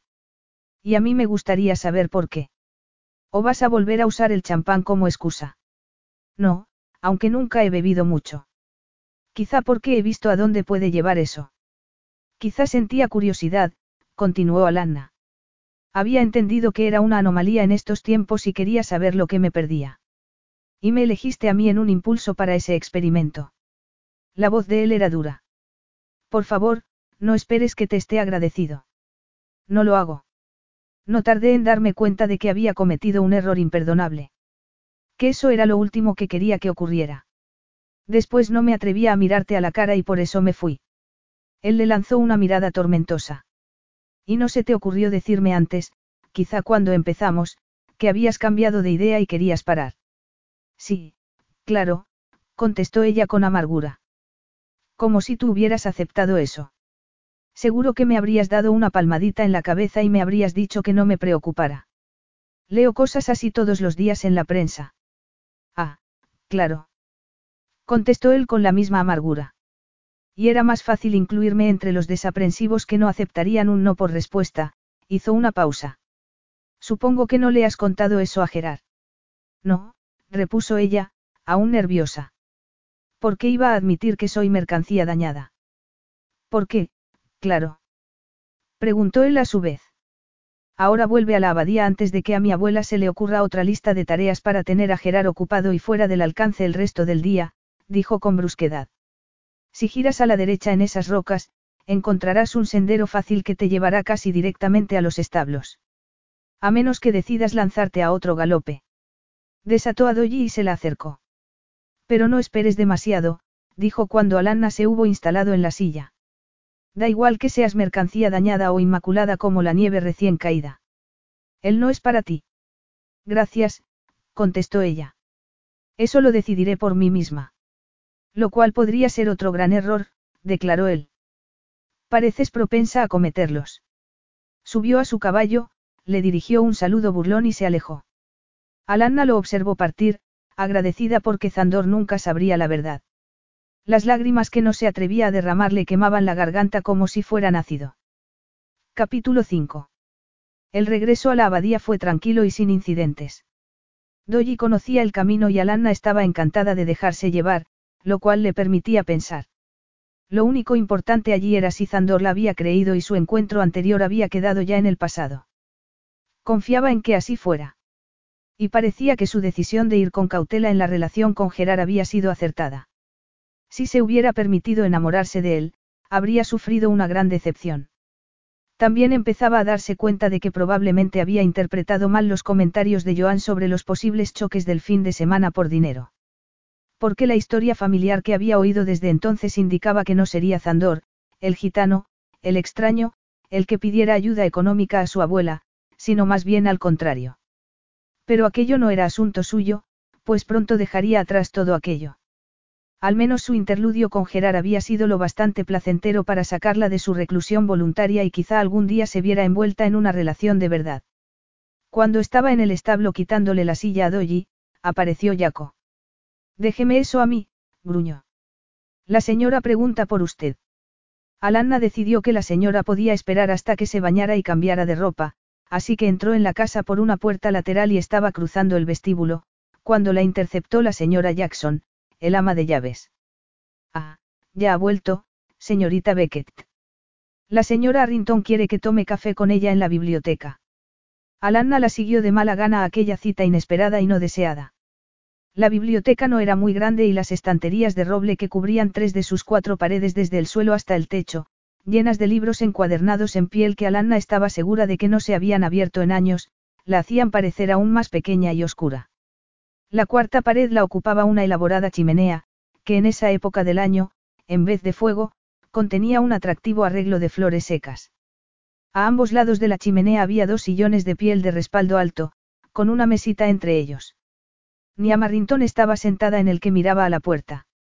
Se había cambiado desde el desayuno y llevaba un caftán de seda de color turquesa con mariposas bordadas. Por fin llegas.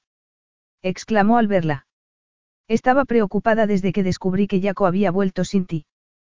¿Qué tal se ha portado Dolly? Mañana montarás conmigo y te daré a Caradoc. Era un caballo muy salvaje, hasta que el primo de Gerard vino un fin de semana y consiguió domarlo, porque los gitanos siempre han tenido buena mano con los caballos. Creo que está en sus genes. El desprecio de su voz expresaba claramente que era la propia abuela de Zandor la que jamás usaría la palabra, gitano, como un cumplido.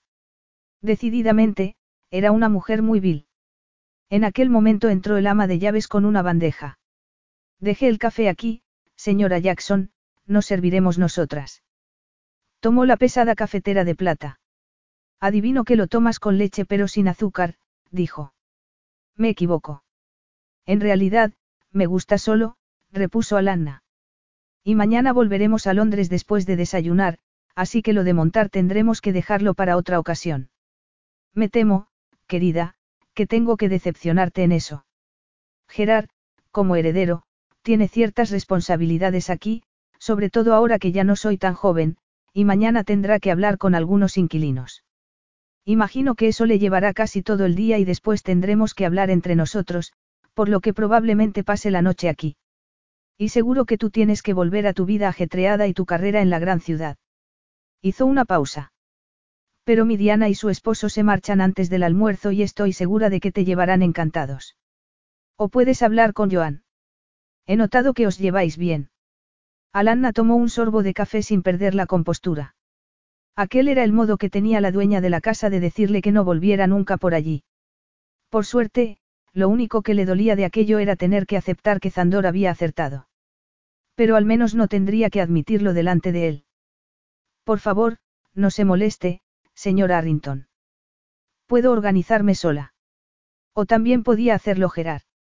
Después de todo, era lo menos que le debía.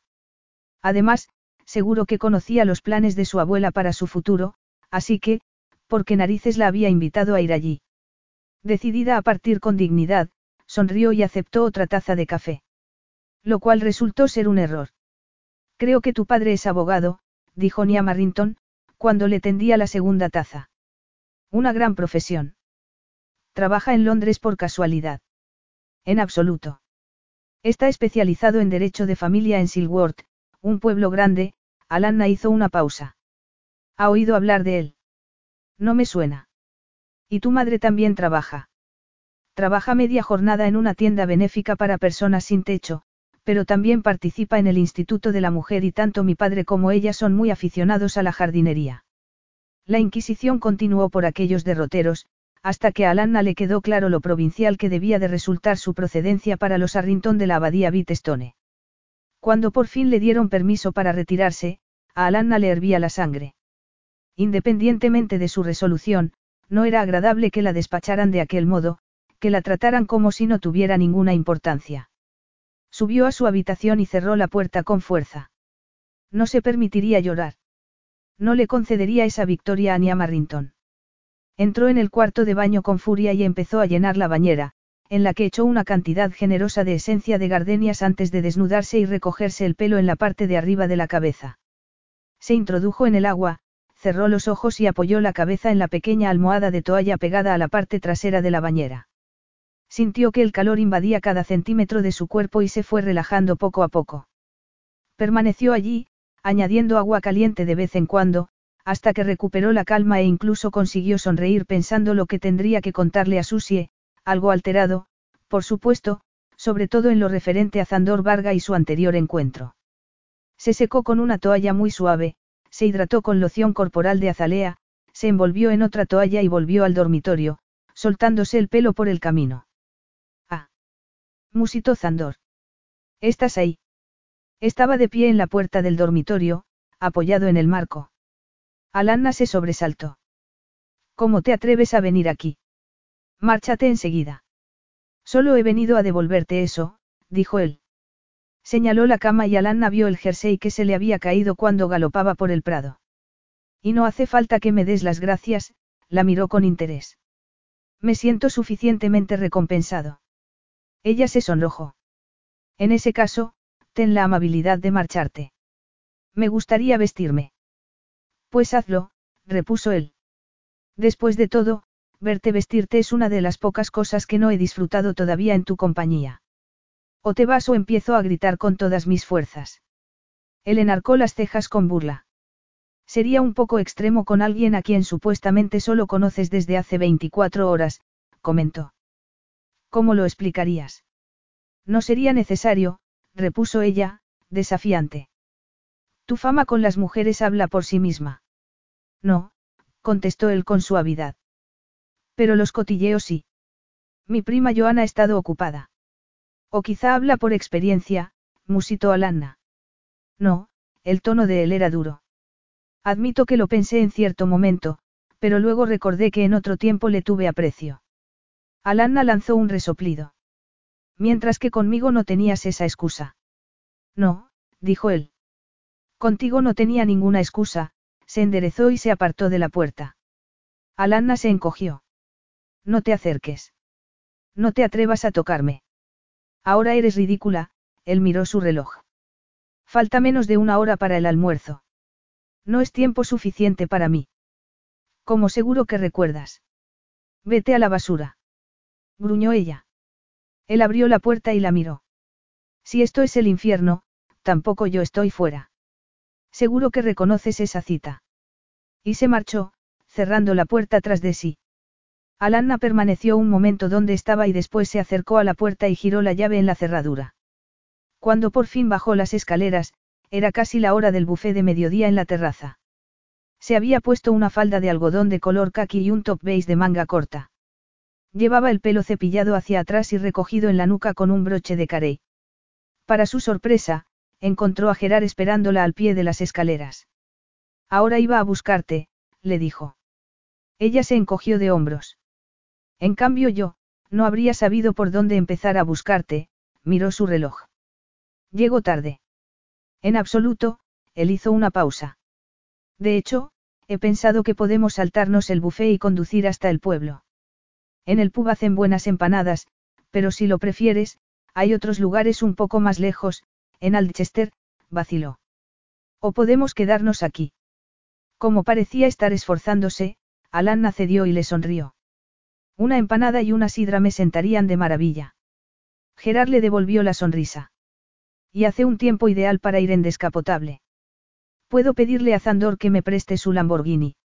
No. exclamó ella, pero enseguida se dio cuenta de que su negativa había sido demasiado rápida. Me gustas mucho tu Mercedes.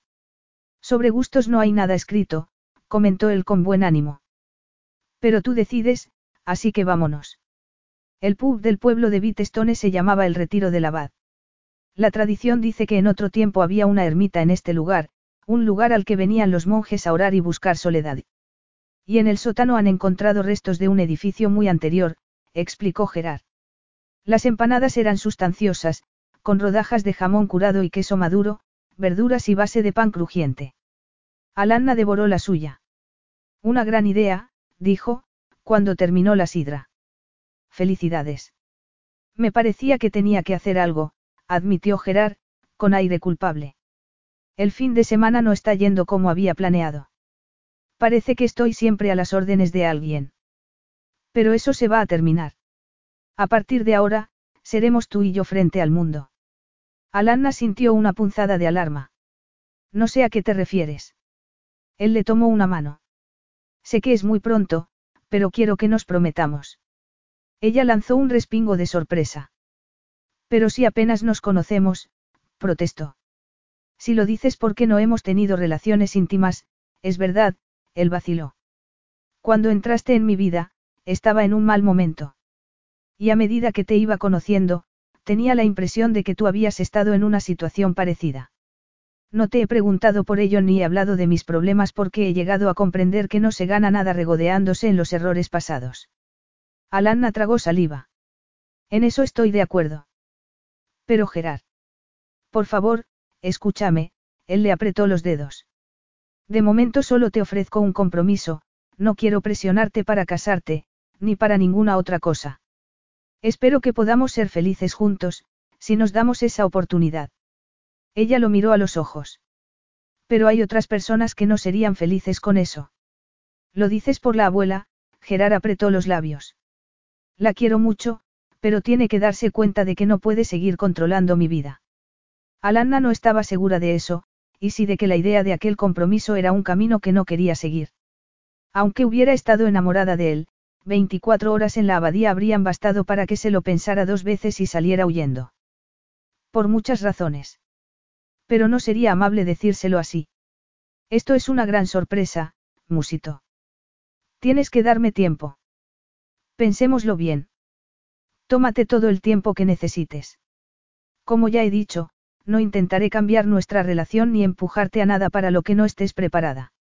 Simplemente veamos cómo va, ¿te parece? De acuerdo, Alanna vaciló. Pero no prometo nada. No puedo. Tienes que entenderlo. Cuando volvían hacia el coche, estaba mareada. La propuesta de Gerard la había dejado atónita, aunque probablemente explicaba la actitud posesiva que había mostrado desde que empezara el fin de semana. Y seguro así había hecho que a Nia Marrington le sonaran campanas de alarma. Pero eso carecía de importancia. Decidió que, en la fiesta de esa noche, sería una novia muy devota y entregada. Y a la basura con las consecuencias. Capítulo 6. ¡Qué vestido tan maravilloso! exclamó Joan con reverencia. Alanna le sonrió. Me alegro de que te guste. Tenía que admitir que el color suave brillaba incluso con la luz pálida de su ventana, y se pegaba en todos los lugares adecuados. Quiero que Gerard se sienta orgulloso de mí esta noche. Explotará de orgullo, Joan soltó una risita traviesa. Y la honorable. Felicity también explotará, pero no de orgullo. Felicity. Preguntó Alanna. La única hija de Lord Bradham. Forrada de dinero y muy mimada, alzó los ojos al cielo. Gerard y ella tuvieron algo de adolescentes y la abuela intenta revivirlo periódicamente. Pero a él no le interesa nada, así que no tienes de qué preocuparte. No estoy preocupada en absoluto, le aseguró Alanna. Además, mi padre siempre dice que, si la abuela consiguiera lo que quiere, no tardaría en arrepentirse. Felicity dirige una agencia de alquiler para visitantes extranjeros ricos, Joan sonrió. Él cree que, en cuanto se casaran, construiría un anexo para la abuela y alquilaría la abadía por mucho dinero a algún oligarca extranjero. No creo que Gerard permitiera eso, comentó Alanna. Eso lo dices porque no conoces a Felicity, Joan miró su reloj. Pero más vale que bajemos. La gente llegará pronto y a la abuela le gusta que esté toda la familia reunida para recibirla. Gerard las esperaba abajo en el vestíbulo. Las miró a las dos, les dijo lo hermosas que estaban y les ofreció un brazo a cada una para escoltarlas hasta el salón. Ah. exclamó Nia Marrington. Por fin llegan las últimas, le sonrió. Pero ha valido la pena la espera. Pero a Alanna no se le escapó el brillo acerado de sus ojos, el gesto imperioso con el que llamaba a Gerar a su lado ni el altercado que siguió en voz baja. Sin embargo, los Denison le sonreían, así que se retiró con prudencia de la línea de fuego y se reunió con Joan, justo cuando empezaban a llegar los primeros invitados. El salón se llenó pronto. Los camareros contratados para la ocasión circulaban entre la gente con bandejas llenas de bebidas y canapés. Y como todos los invitados eran personas de la zona, que ya se conocían, las conversaciones y risas fueron subiendo de nivel sin problemas. En cierto momento, Alanna vio a Zandor a través de la multitud y él alzó su vaso en un saludo burlón. Ella se giró bruscamente y casi chocó con una chica alta, delgada como un insecto palo, que llevaba un vestido azul pálido y el pelo de color caoba recogido en un moño muy florido encima de la cabeza. Ah, hola. Dijo la chica. No te había visto antes. Supongo que eres amiga de Joan, que parece haberse evaporado. Dile que sigo esperando que me llame ese periodista amigo suyo. Han pasado semanas y no he sabido nada. Y se alejó sin añadir nada más. Esa es la querida Felicity, dijo Joan, que surgió de pronto de la nada. Alanna sonrió. ¿Te habías escondido? Claro. Me he metido detrás del sofá cuando la he visto venir. Está haciendo campaña para que la nombren mujer de negocios de la década o algo así y cuando se enteró de que yo salía con un periodista del Chronicle, empezó a darme la lata para que la entreviste por su increíble éxito. Chris me dijo que la publicidad es siempre de pago, pero no quiero decirle eso. Alanna asintió. Nosotros tenemos el mismo problema promocionando autoras. Tiene que haber una historia aparte de la que han escrito. La historia de Felicity solo consta de una palabra, yo. Alanna suspiró. Había confiado en que Gerard se reuniera con ella en algún momento, pero él seguía de pie con rostro impenetrable al lado del sofá de su abuela y era evidente que eso no iba a ocurrir. Evidencia que se vio reforzada cuando los lugares a los lados de la señora Arrington fueron ocupados por Felicity y por un hombre alto de cabello gris que Alanna supuso que sería su padre. La fiesta llegó a su clímax cuando apareció una gran tarta de cumpleaños en un carrito y Niam Arrington la cortó ceremoniosamente para que sirvieran trozos a los invitados. Con la tarta llegó una enorme cesta de flores. La pagan los del pueblo, susurró Joan. ¿No te resulta muy feudal? Y la entregó Lord Bradham, que lideró también la canción Es una chica excelente. Cuando se retiraron los invitados, Alanna se recordó que ya solo tenía que soportar la cena familiar. Como esperaba, su asiento estaba de nuevo lo más lejos posible de Gerard y notó con regocijo que Felicity se había sentado a su lado. Ella, Alanna, estaba en la misma compañía agradable de la noche anterior, lo cual le gustaba, y lejos de la mirada vigilante de la señora Arrington, que le gustaba aún más. Ya solo tenía que intentar ignorar la presencia de Zandor, que estaba sentado entre Caroline G. Aley y la madre de Gerard en el extremo opuesto de la mesa. La cena empezó con sopa de aguacate fría, siguió con salmón escalfado con mayonesa, pato en salsa de cereza y pasteles de queso con vainilla y tofe esponjoso. Gerard le había explicado que después del postre habría una pausa antes del café para hacer un brindis y que su abuela abriría los regalos que esperaban en una mesita lateral. Cuando Gerard se levantó con una copa en la mano, se hizo un silencio expectante. Habló breve y cariñosamente de su abuela y propuso un brindis a su salud. Todos se levantaron y le desearon feliz cumpleaños, después de lo cual se sentaron de nuevo, todos menos Gerard. Este carraspeó y sonrió. Ahora quiero proponer otro brindis. Y espero que sea también otra sorpresa feliz por el cumpleaños de la abuela, hizo una pausa. Alanna y yo nos hemos prometido esta tarde. Y quiero que todos deis la bienvenida a la familia a mi prometida y bebáis por nuestra futura felicidad. La sorpresa que recorrió la habitación resultaba casi tangible y, si la protagonista hubiera sido otra, Alanna quizá lo habría encontrado gracioso. Pero como era ella, tenía la curiosa sensación de que se había convertido en piedra. Quería levantarse y gritar que no era cierto, que ella jamás aceptaría ese compromiso. Pero parecía haberse quedado clavada en su silla. No era la única. Ni Amarrington estaba rígida y pálida. Y en el lado opuesto de la mesa, Alanna miró a Zandor a su pesar y vio que tenía los labios apretados. En su mirada había sorpresa, rabia y algo que se parecía insoportablemente a la lástima, mezclada con desprecio. Él movió un poco la cabeza, como si quisiera enfatizar su advertencia de esa mañana. Eso no va a pasar. Alanna aceptó el reto. ¿Cómo se atrevía a mirarla así? ¿Qué derecho tenían, ni él ni ninguno de los presentes, a juzgarla? A la basura con todos ellos. Se levantó, caminó hasta donde estaba Gerard y lo tomó del brazo. Querido, musito. Creía que íbamos a esperar, a guardar nuestro secreto una temporada, alzó el rostro sonriente para que él la besara en la boca. Maurice Denison se levantó de la silla y rompió el silencio que siguió. Felicidades, muchacho, y todos nuestros mejores deseos, querida, dijo con buen ánimo. Nos alegramos muchísimo por los dos. ¿Verdad, que sí?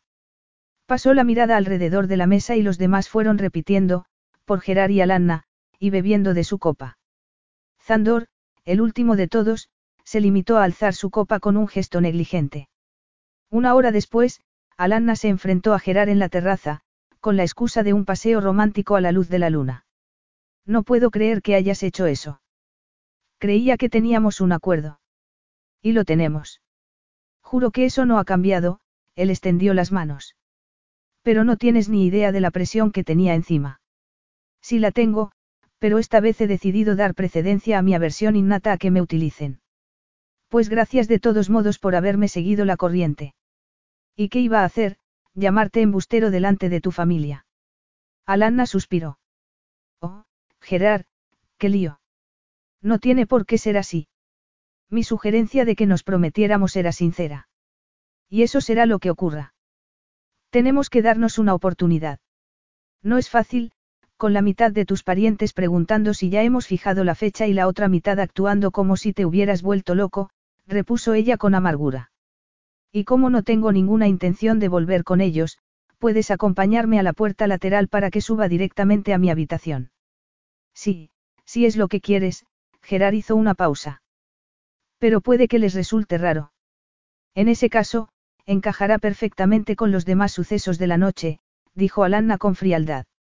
Una vez en su dormitorio, cerró la puerta, se quitó el vestido, lo colgó con cuidado, se puso la bata y se tumbó en la cama a mirar el techo y recapitular lo que había ocurrido. Después del anuncio de Gerard, la apertura de los regalos había resultado casi un anticlímax.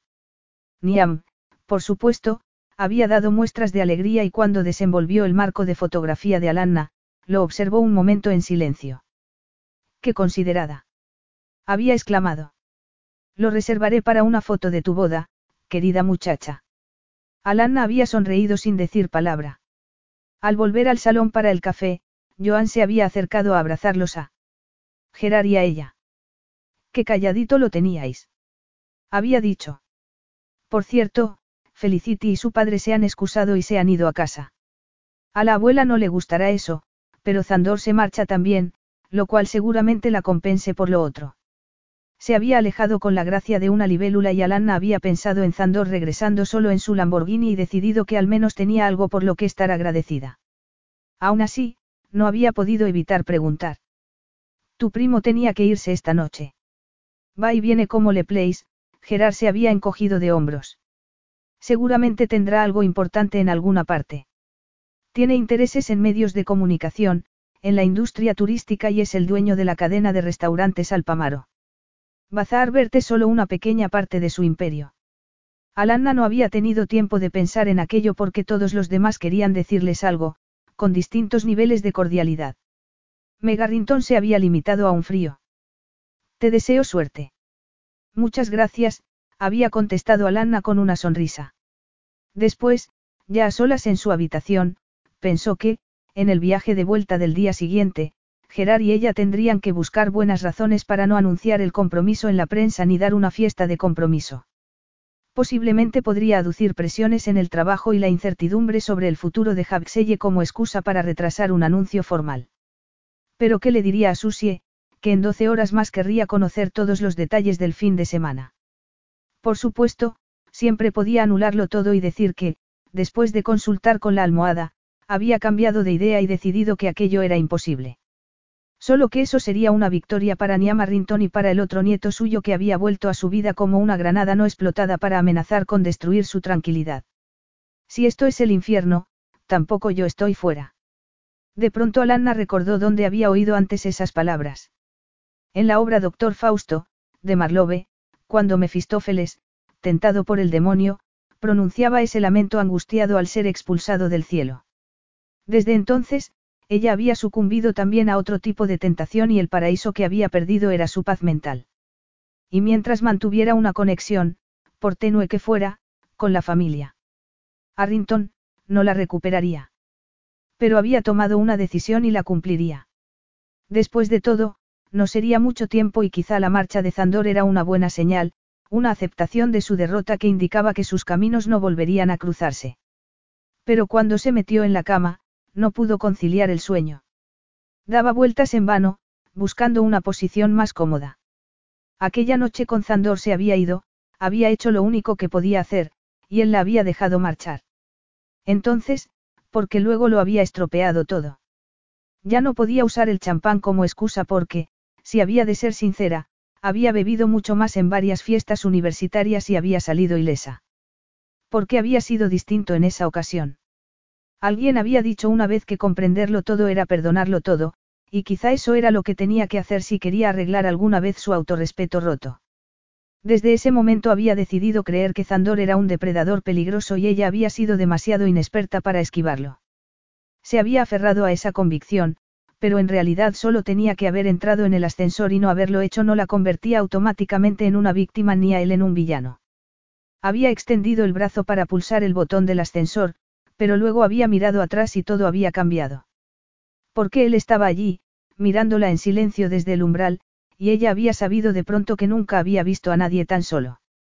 Y había corrido a echarse en sus brazos, a entregarse al momento, a responder a los besos de Zandor y dejarse llevar hasta la cama. Él la había tumbado en el centro del lecho y había seguido besándola sin prisa, acariciándola, haciendo que se estremeciera de placer incluso a través de la ropa. Así que, cuando le bajó la cremallera del vestido y se lo quitó por completo, el suspiro de ella fue de aceptación, no de protesta, porque quería y necesitaba la ternura del contacto de él en su piel desnuda. Y lo vio sonreírle y decirle en silencio que no solo reconocía su necesidad, sino que también la compartía. Le acarició con delicadeza el rostro y bajó los dedos por su garganta para rozar sus hombros desnudos y la suave vulnerabilidad de sus axilas antes de trazar un camino lento por los montículos delicados de sus pechos, donde sobresalían por encima del encierro de encaje del sujetador. Alanna volvió a suspirar, echó atrás la cabeza y arqueó la espalda por la respuesta irresistible de sus sentidos a la red sutil que él tejía con tanto arte en torno a ellos, primero con las manos y después con los labios.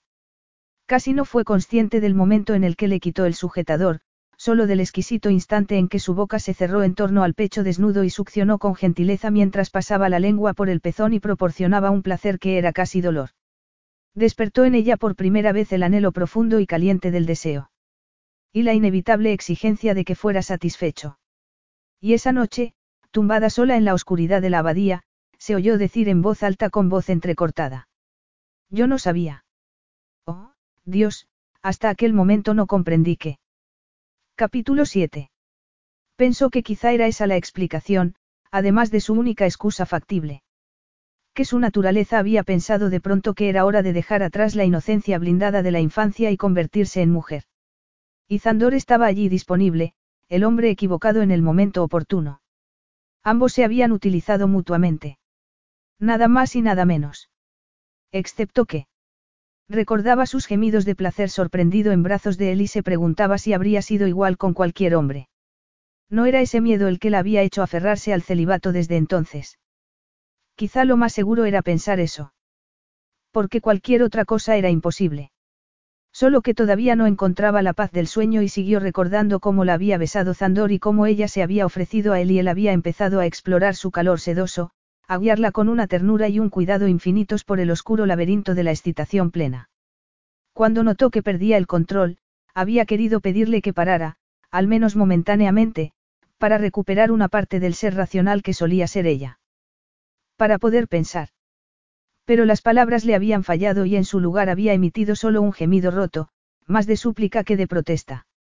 Eso le había advertido que ya era demasiado tarde, que estaba consumida por la intensidad del hambre que él creaba con tanta facilidad, con la sorprendente delicadeza de sus caricias a medida que sus dedos se movían, penetrando despacio pero seguros en el calor intenso de la sensualidad recién despertada de ella, haciéndola retorcerse con un anhelo desesperado contra la mano de él. Alanna se encontró concentrándose casi ciegamente en las reacciones de su cuerpo a las caricias de él. A la percepción de que cada átomo de su cuerpo se tensaba lenta pero inexorablemente como un puño apretado. Y con una voz que apenas reconocía como suya, suplicaba que la liberaran de aquella presión exquisita a la que la sometía Zandor. Luego, en el último momento, él dijo su nombre y su mano se movió con insistencia, cortando el hilo que la ataba a ese tormento frenético y enviándola a un vacío tembloroso con el cuerpo palpitando de un placer salvaje que bordeaba casi con violencia. Cuando los espasmos estáticos se calmaron, ella lo miró a través de una niebla de lágrimas. Ah, no. Dijo Zandor con mucha ternura, colocando la cabeza de ella en su pecho. No llores, querida mía. Mi dulzura. Pero aquellas lágrimas eran de felicidad. Verás, dijo en alto con voz ronca. Yo no sabía. ¿Crees que tienes que decirme eso? Él le besó la cabeza. Y ella se pegó todavía más a él, estirándose con languidez contra la longitud del cuerpo de él y entonces notó que Zandor seguía completamente vestido. Alanna levantó una mano y empezó a desabrocharle los restantes botones de la camisa, pero los dedos de él se cerraron en los suyos para detenerla. Esto no es inteligente, dijo. Creo que sería más seguro que durmiéramos un poco. Ella le besó el pecho e inhaló el aroma embriagador de su piel, un olor cálido y limpio con un toque a madera de sándalo. Pero no estoy cansada, replicó. Y tampoco creo que lo estés tú. Liberó su mano y, desinhibida con la euforia de su primer orgasmo, bajó la mano hasta la cintura del pantalón de él. No, dijo Zandor. Pero estás segura de que esto es lo que quieres. Ella se echó a reír. ¿Qué tengo que hacer para convencerte? Muy poco, repuso él. Por un momento pareció que iba a continuar resistiéndose, pero luego se sentó, se quitó la camisa y la tiró al suelo antes de hacer lo mismo con los pantalones. Al fin se quitó los calzoncillos de seda y los arrojó también al suelo. Desnudo era francamente magnífico y Alanna lo miró maravillada, preguntándose dónde y cómo habría conseguido aquel bronceado integral. Él la abrazó y apoyó la mejilla en el cabello de ella. Ahora te gustaría haber elegido la seguridad, Alanna. Preguntó con suavidad. No, es solo que, ella vaciló, insegura de cómo continuar. ¿Estás nerviosa? Sí, un poco. Yo también, admitió él. Verás, esta también es una primera vez para mí. Ella lo miró fijamente. Una primera vez. Repitió. Se sonrojó. Oh, entiendo, vaciló. Eso es un problema. Solo porque tengo miedo de hacerte daño, él le tomó la mano y se la llevó a los labios. Solo puedo prometer que intentaré ser gentil. Y yo tengo miedo de ser una gran decepción, musitó ella. Él la abrazó más fuerte. ¿Y por qué no nos relajamos los dos? sugirió. Disfrutamos simplemente del momento y el uno del otro. Bajó la cabeza y la besó en los labios. Cuando el beso se volvió más intenso, Alanna se encontró con que un deseo potente e irresistible volvía a embargar sus sentidos. Se abrazó a los hombros de él para descubrir maravillada la fuerza de los huesos y músculos que había debajo de su piel suave. El cuerpo de un hombre era territorio inexplorado para ella, pero fue ganando en seguridad al oír que él respiraba fuerte cuando ella bajaba los dedos por sus clavículas y después por la espina dorsal, como si quisiera memorizar cada vértebra. Se detuvo en la base de la columna y trazó con un dedo círculos tentadores de esa zona sensible. Lo oyó gemir con suavidad y bajó las manos para cubrirle las caderas y alisar su carne musculosa y estirada con el cuerpo de él estremeciéndose bajo sus caricias. Alanna quería estar bajo su piel, sentirse fusionada con él, con el misterio viril que era él. Convertirse, de algún modo, en hueso de sus huesos y carne de su carne. Zandor alzó la cabeza y la miró con ojos nublados por el deseo. Ten cuidado, cariño mío. No estoy hecho de hierro, dijo. No. Ella se apartó un poco. Llevó las manos a sus caderas y luego las movió despacio hacia adentro para acariciarle el vientre plano. Se permitió rozar la punta aterciopelada de él con un dedo y sintió que el miembro casi le saltaba en la mano. Oh, Dios. La voz de él sonaba casi angustiada. Alanna, amor mío, tú no sabes lo que me haces. Es probable. Pero si cometo un error, respondió ella, bajando lentamente los dedos, estoy segura de que tú me corregirás. Su contacto era delicado, casi curioso, con un ritmo propio, pero pronto fue ganando en confianza y se hizo incluso aventurero. Zandor estaba muy quieto, con los ojos cerrados y las largas pestañas formando una sombra oscura contra su piel, con todo el cuerpo tenso. Todo eso, más las fluctuaciones en su respiración, indicaban que se esforzaba desesperadamente por mantener algún elemento de autocontrol bajo las caricias de ella.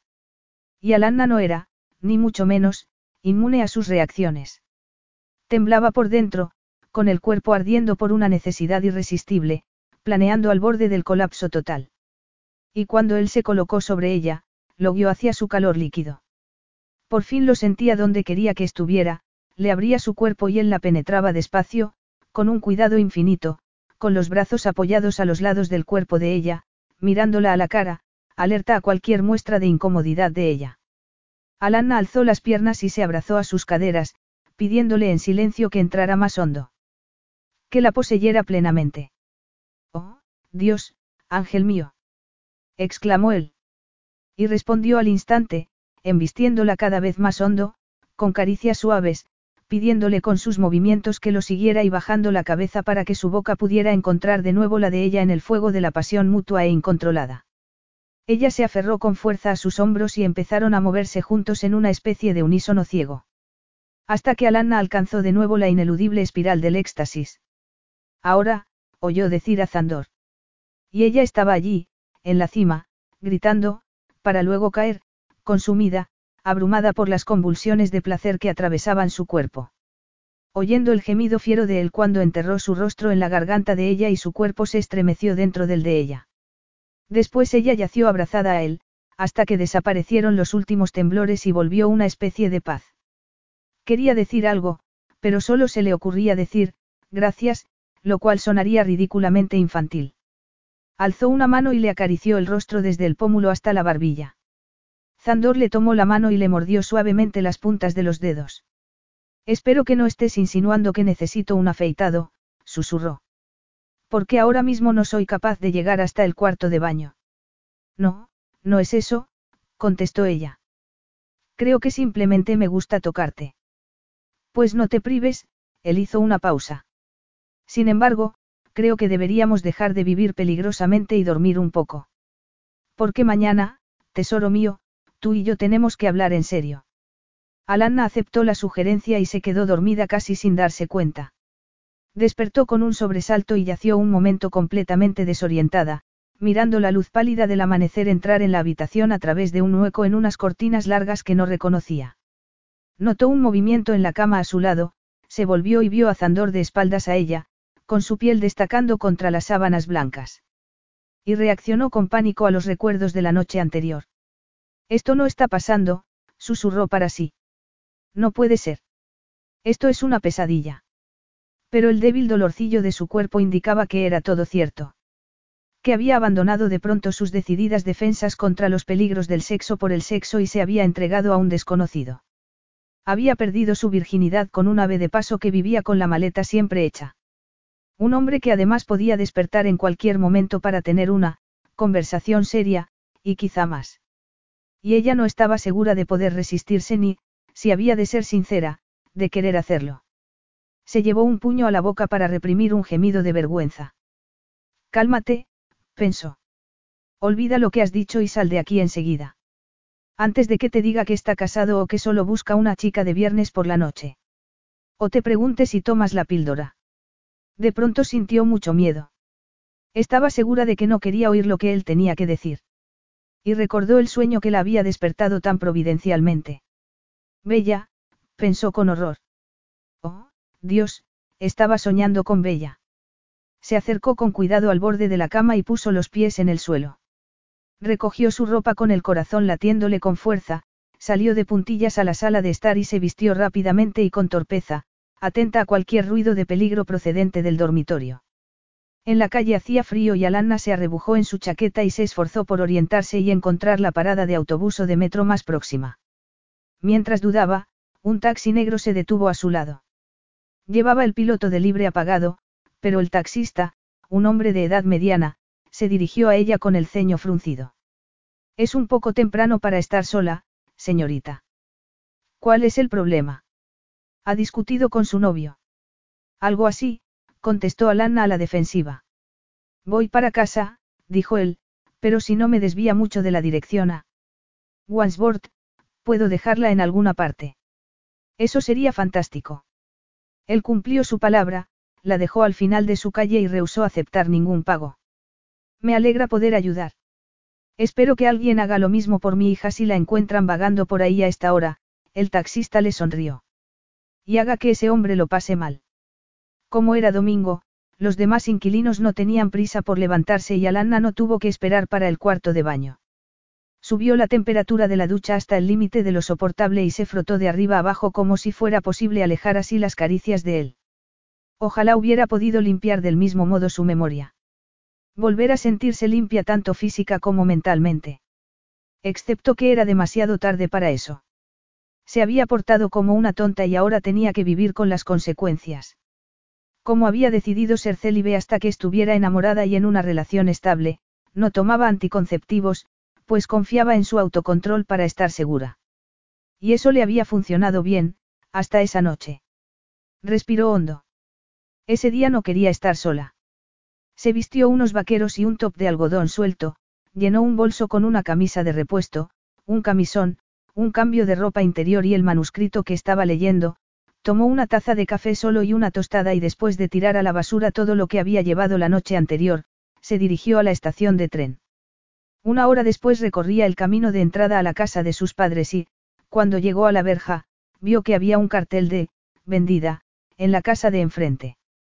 Aunque todavía era temprano, su madre, ataviada con pantalones de algodón sueltos y una blusa estampada, y con una taza de té en la mano, patrullaba por el jardín delantero, dispuesta a acabar con todas las malas hierbas que osaran asomar entre sus flores. Hola, mamá, llamó Alanna desde la verja. La señora Beckett alzó la cabeza, sorprendida, y se acercó sonriente. ¡Qué maravillosa sorpresa! Papá estará encantado. Anoche dijo que ya era hora de que nos hicieras una visita. Alanna abrió la verja y abrazó a su madre. Está preparando sándwiches de bacon, dijo la señora Beckett. Le diré que añada un par más. Ya he desayunado, protestó Alanna. Su madre la miró detenidamente. Pues tendrás que volver a hacerlo. Es obvio que has perdido peso y te noto un poco demacrada. Alanna sonrió. Está bien, mamá. Sé cuándo no puedo ganar, echaron a andar hacia la puerta de la cocina. Veo que se mudan los Stwood, dijo. No es algo inesperado. Inesperado pero comprensible, la señora Beckett la miró de soslayo. ¿Sigues sin noticias de Bella? Sí, no he sabido nada desde que dejó la universidad, Alanna hizo una pausa. Pero curiosamente, he pensado en ella hace poco. Eso es porque captabas vibraciones, dijo su madre. Está embarazada. Alanna se detuvo en seco. ¿Otra vez? Preguntó, sin poder contenerse. Oh, no. No pretendía decir eso. Pues no eres la primera que lo dice. Bob y Esther están disgustados. Y esta vez piensa tener el niño. O sea que el padre y ella están juntos. La señora Beckett la miró.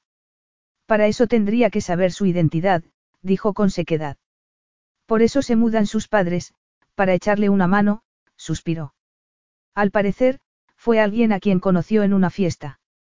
Había bebido, como de costumbre y no intercambiaron números de teléfono ni nombres. Y ahora ha vuelto a estropear su vida por segunda vez solo por una aventura de una noche con un desconocido. ¿Te imaginas?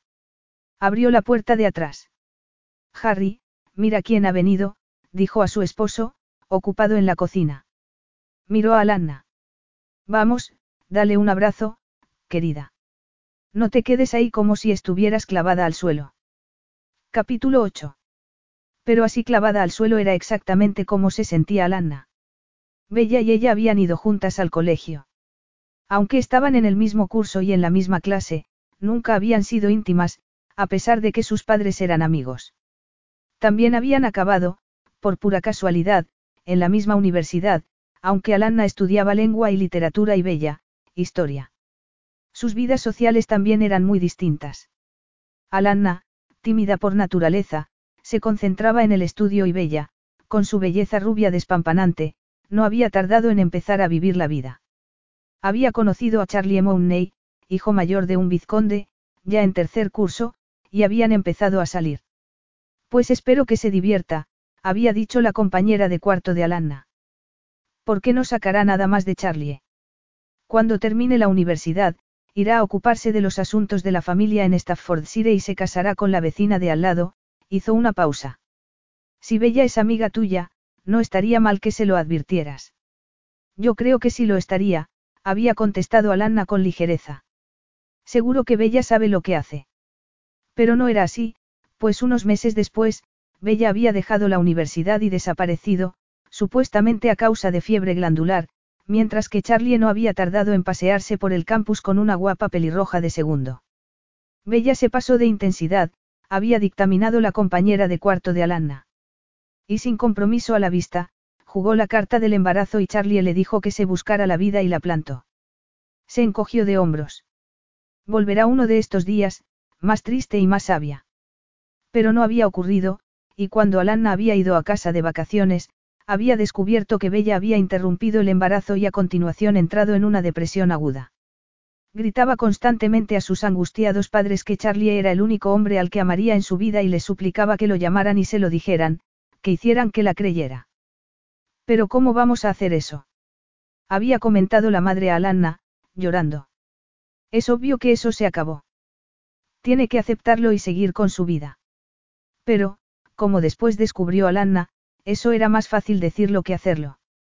Aunque en su momento, se había preguntado cómo podía haber sido Bella tan tonta como para arriesgar así su futuro. Pero aquella mañana de un año atrás había descubierto por fin cómo. Había sido consciente de que ella había sido igual de tonta y temeraria y podía haberse quedado embarazada. En cuanto a Bella, al salir de la clínica, se había mudado a Londres, encontrado un trabajo en publicidad y reiniciado una vida de diversión. Pero las relaciones con sus padres habían seguido siendo tensas, pues los culpaba abiertamente de no haberla disuadido de que interrumpiera el embarazo. Mientras Alanna comía el sándwich de bacon en la cocina de sus padres y hablaba animadamente de su trabajo, se daba cuenta de que ella quizá estuviera a punto de ponerlos en la misma situación que había puesto Bella a los suyos. Después de eso, había soportado diez días de tragedia silenciosa hasta que, milagrosamente, le llegó el periodo a tiempo. Y mientras derramaba lágrimas de vergüenza, se había jurado que, si no podía resistir la tentación o si, como en el caso de Jeffrey Vinton, quizá emitía las vibraciones equivocadas, a partir de ese momento se alejaría de la tentación e intentaría no emitir ningún tipo de vibraciones. Pero aquella experiencia la había dejado vulnerable y por eso había aprovechado la oportunidad de irse a vivir con Susie. Y justo cuando creía que podía volver al mundo real, reaparecía Zandor en su vida, o al menos en la periferia, aunque se juró que sería solo de un modo temporal. Atractivo, dijo Susie con aprobación. De hecho, es muy atractivo. Muy bien, chica, hizo una pausa. Suponiendo, claro, que quieras estar en esto a largo plazo, porque me parece que no será fácil conocer al tal señor Gerard Arrington y que te costará tiempo y esfuerzo encontrar su lado secreto.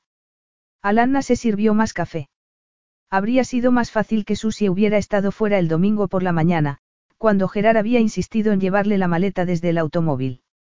Su despedida de la abadía había sido bastante silenciosa. Ni la madre de Gerard ni su abuela se habían presentado a desayunar y Alanna lo había esperado en el vestíbulo mientras él subía a despedirse. Joan la había encontrado allí y había insistido en que intercambiaran números de teléfono y emails. Ya eres parte de la familia y tenemos que estar en contacto, había dicho. Durante el viaje a Londres, Alanna había reiterado su insistencia en que no hubiera más anuncios, ni públicos ni personales, del supuesto compromiso y Gerard había accedido de mala gana, aunque insistiendo en que ella debía tener al menos un anillo de compromiso. Pero solo lo llevaré cuando esté con tu familia, había dicho Alanna. Lo cual esperaba que no ocurriera nunca, pues lo que de verdad necesitaba era salir de esa situación antes de que empeorara aún más. Dudo de que tenga un lado así, dijo en ese momento a Susie. Todo el mundo tiene algo que ocultar, repuso Susie. Y este Arrington no es ninguna excepción, ya lo verás. Tomo nota, Alanna vaciló. En cuanto al largo plazo, eso todavía es debatible. Por el momento necesito concentrarme en mi trabajo, que está pasando por un momento complicado. Por ejemplo, mañana tengo que rechazar un manuscrito bueno de una desconocida para hacerle sitio a uno malo de un escritor famoso. Una perspectiva que no me gusta nada y una batalla que necesitaba haber ganado. Susie hizo una mueca. Suena complicado. Y lo es. Tengo que establecerme bien dentro del equipo editorial por si compran la empresa. Y creo que Getty habría defendido a Gina Franklin mejor que yo. Y habría salido victoriosa. No te menosprecies, Susie le dio un ligero puñetazo en el hombro. Procura ser más positiva. Piensa que a partir de ahora solo te vas a encontrar rosas. Alanna pensó que las rosas a menudo llegaban rodeadas de espinas. Pero solo le quedaba confiar en que en su caso no fuera así. El almuerzo con Gina Franklin el lunes fue mucho mejor de lo que había esperado. La chica se llevó una decepción, pero Alanna consiguió convencerla de que el rechazo era únicamente por motivos económicos y, como seguía pensando que el libro se vendería, le recomendó una agencia literaria que buscaba talentos nuevos. Pero cuando regresó al despacho, la tensión allí resultaba palpable. Bookworld acaba de colgar la noticia de que Timar International ha pujado por nosotros, le dijo Sadie, del departamento de no ficción, en la fuente del agua. Estaría bien que fuéramos los primeros en enterarnos. Alanna frunció el ceño. ¿Quiénes son esos? Grandes, siguen creciendo y están basados en Estados Unidos, repuso Sadie. Su interés principal es la televisión y sus compañías de producción han hecho muchos documentales y series de éxito, pero también tienen intereses en la industria turística y otras cosas. Parecer ser que quieren expandirse a la publicación de libros, lo cual puede ser una buena noticia para nosotros o puede no serlo, suspiró.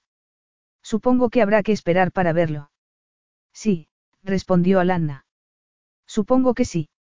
Pero pasara lo que pasara, tenía intención de seguir formando parte del equipo.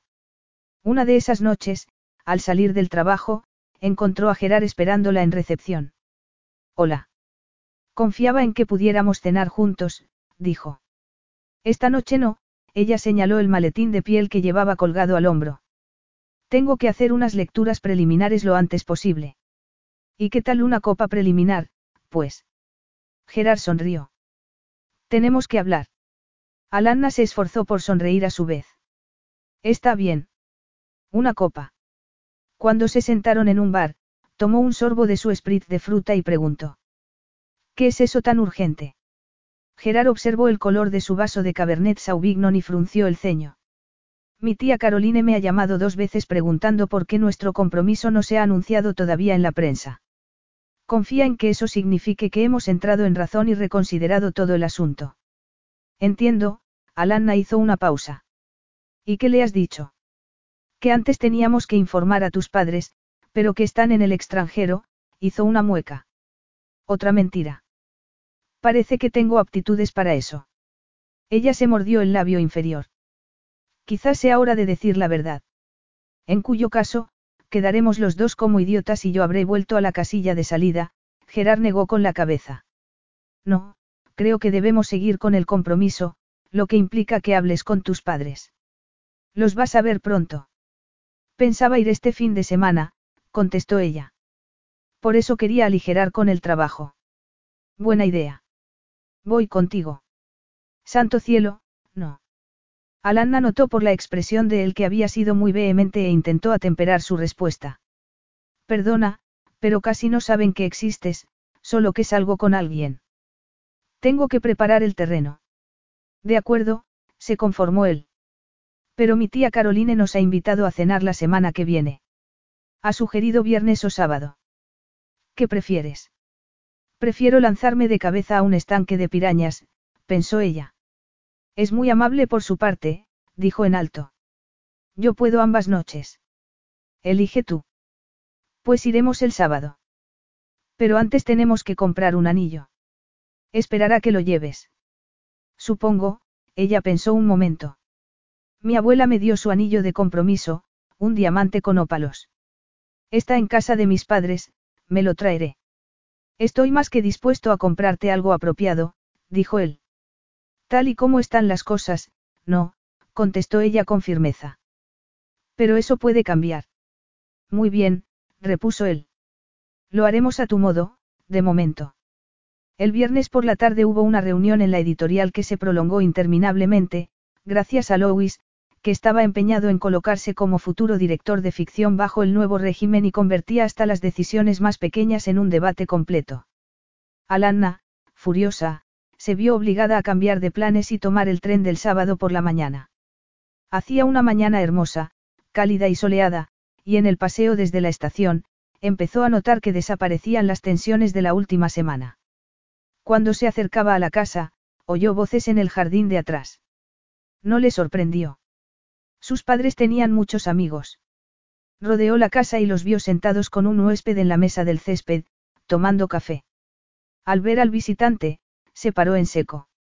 Él se levantó educadamente, alto y flexible, vestido con vaqueros desgastados y camisa polo y miró con ojos brillantes la blusa blanca sin mangas de ella, que había combinado con una falda corta de lino verde oscuro. Alanna, querida, dijo su madre. Ven a conocer al señor Varga. Nos ha visto en el jardín y ha parado el coche para que le indicáramos una dirección. Nos hemos puesto a hablar y aquí estamos. Pero, sorprendentemente, creo que su hija y yo nos conocimos hace poco en una fiesta, intervino Zandor con suavidad. Aunque quizá lo haya olvidado. Alanna consiguió hablar sin que le temblara la voz. Al contrario, señor Varga, lo recuerdo perfectamente, se acercó despacio, pero ¿qué hace usted en esta zona? Buscando casa, dijo él. Alanna se sentó en la silla que quedaba libre y aceptó la taza de café que le sirvió su madre, confiando en que no le temblara la mano. ¿Y por qué aquí, en este pueblo dormido?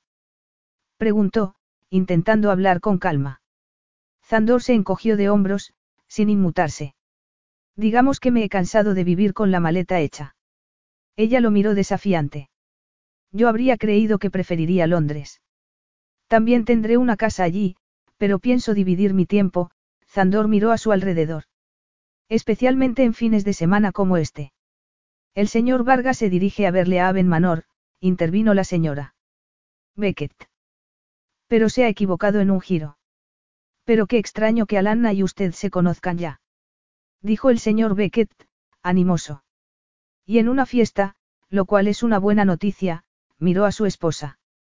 Temíamos que se hubiera convertido en una reclusa absoluta, ¿verdad, querida? Alanna se esforzó por sonreír. Papá, eso es una exageración y lo sabes. Sabemos lo que hemos visto con nuestros propios ojos y lo que nos ha dicho Susie, replicó el señor Beckett. Este último año casi no has hecho vida social. Te quedabas en casa entre semana y pasabas casi todos los fines de semana aquí, movió la cabeza. Eso no es propio de ti. Casi parece que te escondas. Tenía mucho trabajo. Y con esto de la absorción, sentía que necesitaba probar mi compromiso con él. Quiero conservarlo, ya lo sabéis. Se preguntó por qué hacía él aquello. ¿Y qué hacían sus padres admitiendo así en su casa a un desconocido? Estoy segura de que le gustará la casa, señor Varga, dijo su madre. Es una joya de estilo georgiano, suspiró.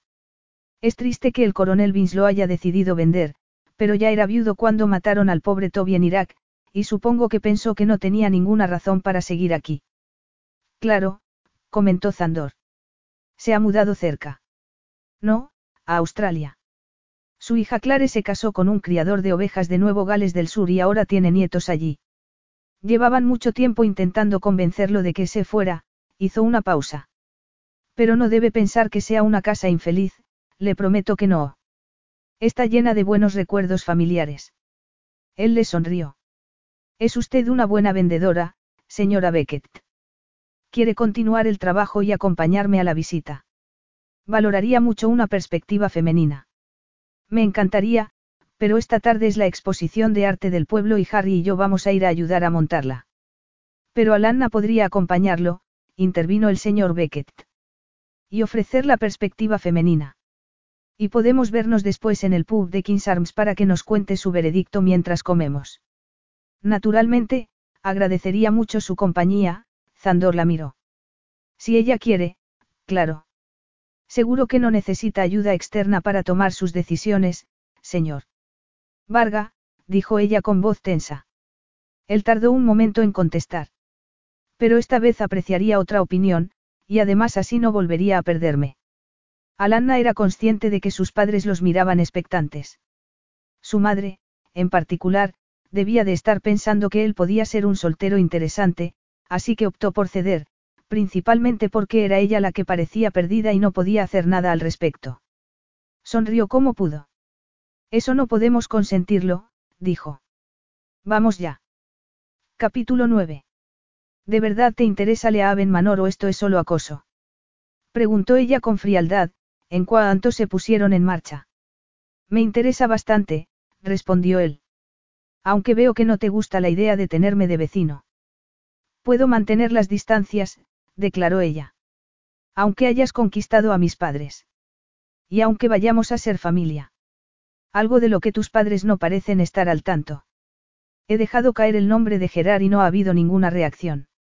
Además veo que no llevas anillo. Por favor, no te preocupes por eso, repuso ella, cortante.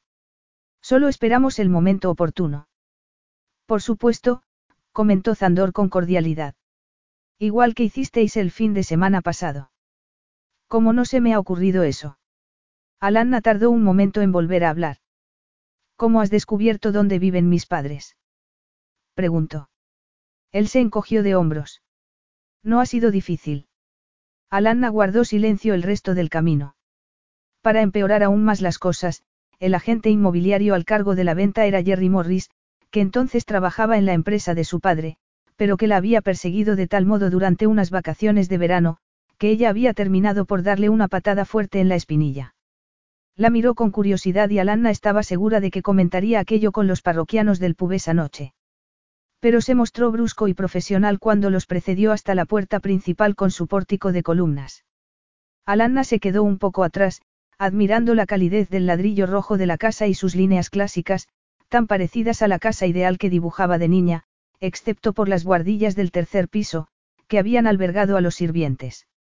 Mis sueños nunca llegaron tan lejos, pensó. Habían sacado todos los muebles y había ya una sensación de falta de uso en las habitaciones vacías, pero no olía a cerrado ni a humedad. Zandor habló poco, pero sus ojos plateados observaron atentamente las paredes, las vistas desde las ventanas sin cortinas y los estantes de roble vacíos en la biblioteca que había en la parte trasera de la casa. Una puerta forrada de paño verde, de las que se usaban antiguamente para separar la zona de los señores de la de los criados, llevaba a la anticuada cocina, con el fregadero y las despensas adyacentes, así como un cuarto para botas y otro para armas. Todo esto necesita una remodelación, claro, pero pensamos que eso se refleja en el precio, dijo Jerry Morris. La puerta de enfrente se abre al patio de los establos y hay un arco que lleva al jardín de la cocina y un pequeño huerto. ¿Tiene usted caballos, señor Varga? Uno, pero pienso tener más. Excelente. En cuanto a dormitorios, hay seis en total en la primera planta, uno con baño incorporado y otro que se usó en otro tiempo como cuarto infantil, miró a Alanna. Vamos a echar un vistazo. Creo que yo prefiero dar un paseo por fuera, repuso ella con frialdad. Y esperó a que Jerry le abriera la puerta de atrás. Fuera se detuvo un momento a respirar hondo mientras miraba los establos vacíos y los visualizaba ocupados por cabezas de caballos que la observaban acercarse con un puñado de zanahorias o manzanas. El jardín le pareció muy descuidado y lleno de maleza. Su padre lo pasaría muy bien realizando una operación de salvamento allí. Lástima que no fuera a tener esa oportunidad. Miró hacia atrás con un suspiro. La casa era encantadora, espaciosa sin resultar abrumadora, y solo necesitaba cuidados amorosos para volver a ser espectacular. Entró en el huerto, que había sobrevivido bien y prometía una buena cosecha de manzanas en un par de meses más. Pero ¿quién estaría allí para recogerlas? La hierba resultaba seca y mullida bajo los pies. Uno de los árboles, el más grande, tenía un columpio de madera con cadenas atado a una de sus ramas nudosas. Alanna se permitió soñar un momento con niños corriendo por allí. Y cuando se dio cuenta de que el sueño incluía también un hombre moreno de ojos plateados, se sacudió mentalmente. Zandor pronunció entonces su nombre y ella se volvió. No has estado mucho en los dormitorios, comentó, cortante. He visto lo que tenía que ver. Alanna alzó la barbilla. Pues si hemos terminado aquí, quizá podamos irnos. ¿A qué viene tanta prisa? Para empezar, el señor Morris pude tener otros clientes genuinos esperando. Ah. exclamó él. O sea que has decidido que la casa no es para mí. Creo que los dos lo sabemos, ella vaciló. Esta es una casa familiar, un lugar para echar raíces, y tú eres un ave de paso. ¿Cuánto tardarás en empezar a largarte de nuevo? Él entrecerró los ojos. Por eso estás enfadada conmigo. ¿Por qué crees que después de nuestra noche juntos, me largué a seguir con mi vida? Fui yo la que se marchó, le recordó ella. ¿Y crees que yo acepté eso? Zandor negó con la cabeza. Estás muy equivocada. Fui en tu busca en cuanto volví de Estados Unidos. Fui a la librería, pero había cambiado de manos y el nuevo dueño no sabía nada de una ayudante que había estado presente en una firma de libros. Como no tenía más información, no sabía por dónde empezar a buscar. Vino a buscarme, pensó ella. Pero lo que dijo fue. Es obvio que no aceptas bien el rechazo. No tomamos precauciones, contestó él con suavidad. No me agradaba quedarme en la ignorancia si había consecuencias. Por suerte, no hubo ninguna, respondió ella, apartando de su mente aquellos diez terribles días de incertidumbre. Pero si hubiera habido un problema, habría lidiado con él. No me habría agradado ningún intento de intervención. Supo enseguida que había cometido un error, antes incluso de ver el brillo helado de sus ojos y el rubor oscuro de sus pómulos. Él la agarró por los hombros, la atrajo hacia sí con brusquedad y la besó en la boca con una exigencia inmisericordia que despertó todos los sentidos de ella. Su instinto le aconsejó que no atizara su rabia resistiéndose, sino que soportara el embate con los brazos a lo largo del cuerpo, atrapada entre él y la corteza dura del árbol que tenía detrás. Que esperara a que pasara la tormenta y volviera a imperar la razón. Lo cual no sucedió pronto. Pues descubrió a su pesar que la presión de la boca de él y la invasión de su lengua, aunque brusca, provocaba en ella una chispa de respuesta tan inesperada como poco bienvenida. Y esa misma chispa se volvía de pronto muy urgente a medida que el calor de la piel de él penetraba en las capas de ropa que los separaban, hasta los pechos de ella, su vientre y sus muslos, creando la perturbadora ilusión de que ambos estaban desnudos. Alanna emitió un gemido, mitad protesta y mitad deseo, que se perdió en la profundidad del beso de él, que iba cambiando de la furia a la insistencia de la pasión. Casi sin querer, le echó los brazos al cuello y lo estrechó contra sí como si buscara que quedaran unidos. Que la absorbiera y fuera de nuevo parte de él. Zandor le desabrochó los botones de la blusa y le acarició los pechos y ella tuvo la sensación de estar encerrada con él en un capullo de quietud, perturbado solo por el susurro de las hojas encima de ellos, el arrullo lejano de una paloma y el murmullo ronco de sus respiraciones. Y entonces llegó la voz de Jerry Morris desde la verja. Señor Varga. ¿Está usted ahí? Porque quisiera cerrar ya la casa, a menos, claro, que desee echar otro vistazo. Señor Varga. Zandor la soltó y ocultó el cuerpo medio desnudo de ella con el suyo. No, no es necesario, contestó. Enseguida estoy con usted. Alanna lo oyó respirar con fuerza y luego lo vio alejarse sin prisa entre los árboles. Ella se abrochó la blusa y se dijo que la interrupción la había salvado milagrosamente de otro desastre en potencia. Y lo peor era que, en solo unos momentos, había pasado de la hostilidad a estar muy dispuesta, y él lo sabía. Era suya para cuando quisiera tomarla y podría haberla desnudado y poseído allí mismo, sobre la hierba, sin que ella hiciera el menor esfuerzo para evitarlo. ¿En qué la convertía eso? En un juguete sexual controlado por sus hormonas que él podía usar y descartar a voluntad. O su comportamiento era solo una aberración temporal y nada más. ¿Cómo se había esforzado por creer todos esos meses? Pero ahora sabía que no era así. Que Zandor estaba en su piel, en sus huesos, en su sangre. Era una increíble y terrorífica parte de ella que tendría que estirpar para poder seguir con su vida. Volvió al patio de los establos y encontró un sendero de grava que iba por el lateral de la casa hasta el aparcamiento. El coche de Jerry Morris había desaparecido y Zandor la esperaba al volante del Lamborghini. Alanna se acercó al vehículo y él se inclinó a abrirle la puerta del acompañante. Como ella había dejado el bolso y el billetero en su casa, no tuvo más remedio que entrar. Por favor, créeme que yo no pretendía esto, musitó él, cuando se pusieron en marcha. ¿A qué te refieres concretamente? A engañar a mis padres, obligarme a acompañarte aquí o dejar que Jerry Morris, el mayor cotilla del pueblo, te viera desnudándome.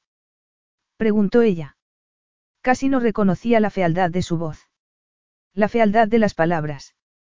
Pero se dijo que era la única respuesta posible. No ha visto nada, contestó él con calma. Pero tenemos que hablar, y me pareció que este podría ser el lugar indicado. Territorio neutral. No hay ningún lugar bueno. Y yo no quiero oír nada de lo que tengas que decir. Quizá quiera hablar de tus propias palabras. ¿O las has olvidado? Te las recuerdo. No. exclamó ella, con pánico. Eso es agua pasada. ¿Cuántas veces tengo que decírtelo? Créelo ya y acepta por fin que no quiero volver a verte nunca. Eso puede ser un problema en el futuro cercano. Ella lo miró fijamente. En reuniones familiares. Preguntó con desprecio. No me parece que seas el invitado estrella de tus parientes. Sobre todo si le cuento a Gerard lo que has intentado hoy. ¿Y qué imaginas que haría él? Preguntó Zandor con dureza. Porque tú eres el jefe y puedes despedirlo. Siempre puede encontrar otro trabajo. Por supuesto. Y tanto él como yo lo sabemos. Pero siempre ha elegido el camino fácil. Y no serás tú la que le haga cambiar de idea, créeme. De ti no me creo nada, ella tragó saliva. El mayor error de mi vida fue aceptar tu ayuda aquella noche en la librería. Pero no volverá a ocurrir. Después de eso, siguió un silencio, que Zandor terminó por romper.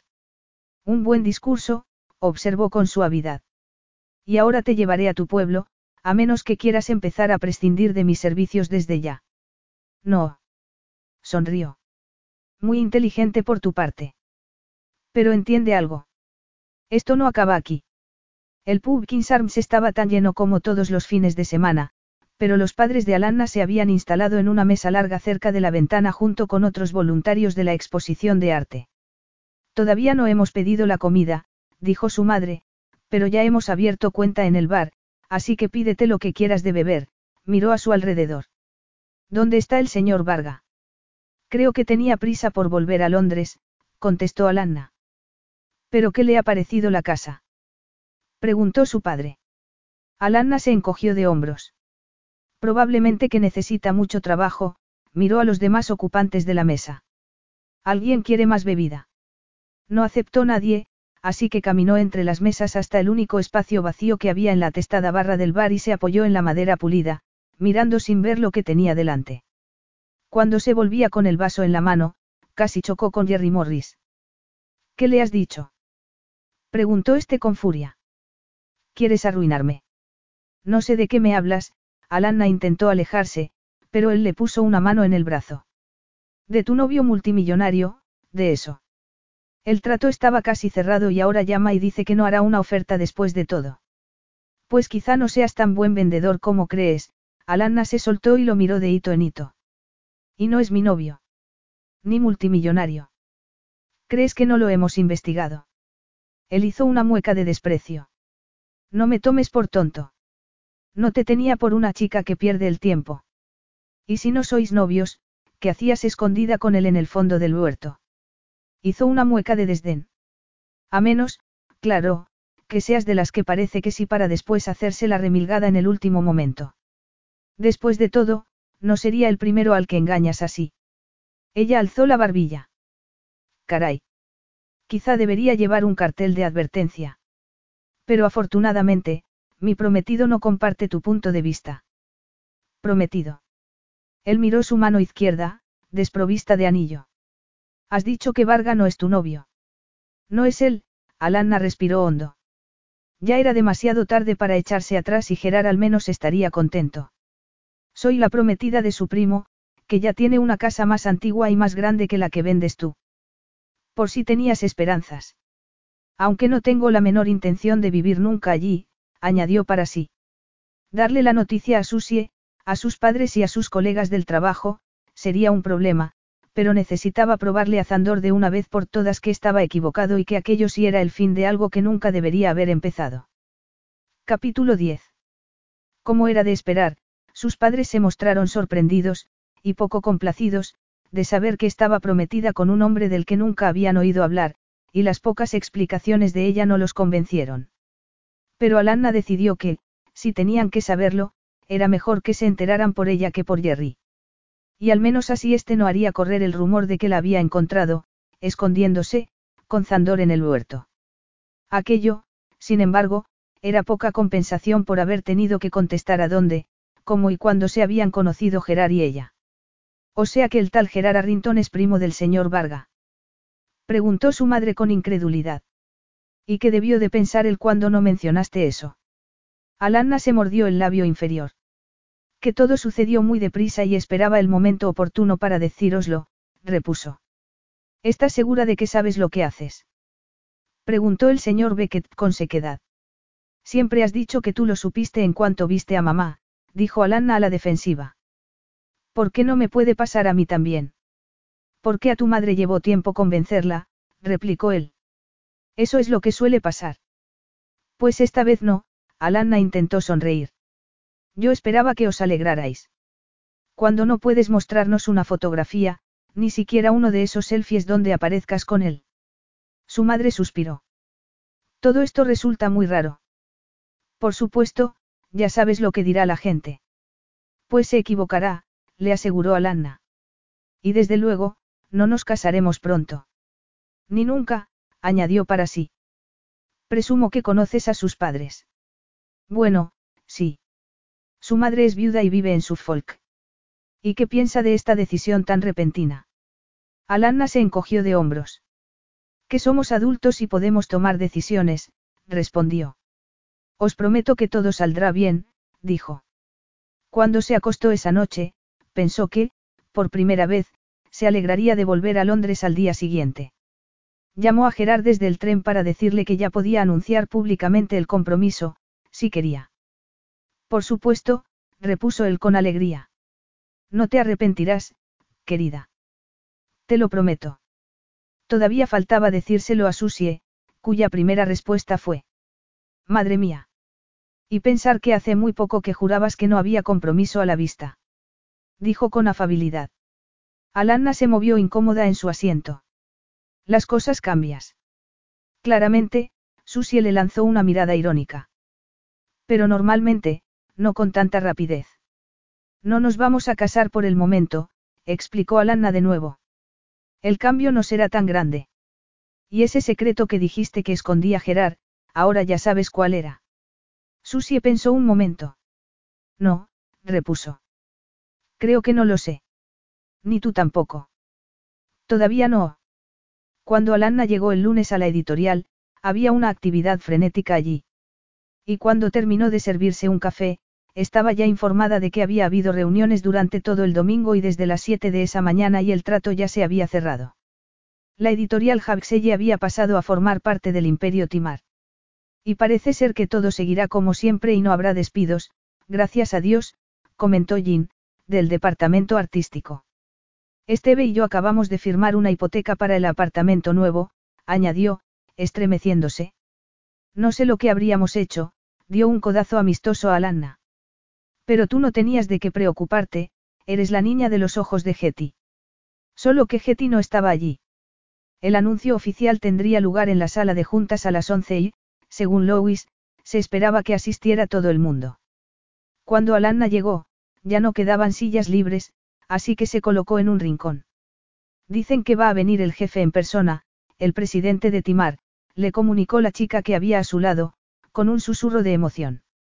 Eso explicaba los retoques de última hora con maquillaje y lápiz de labios, más el olor a perfume que le llegaba a Alanna desde todas las direcciones.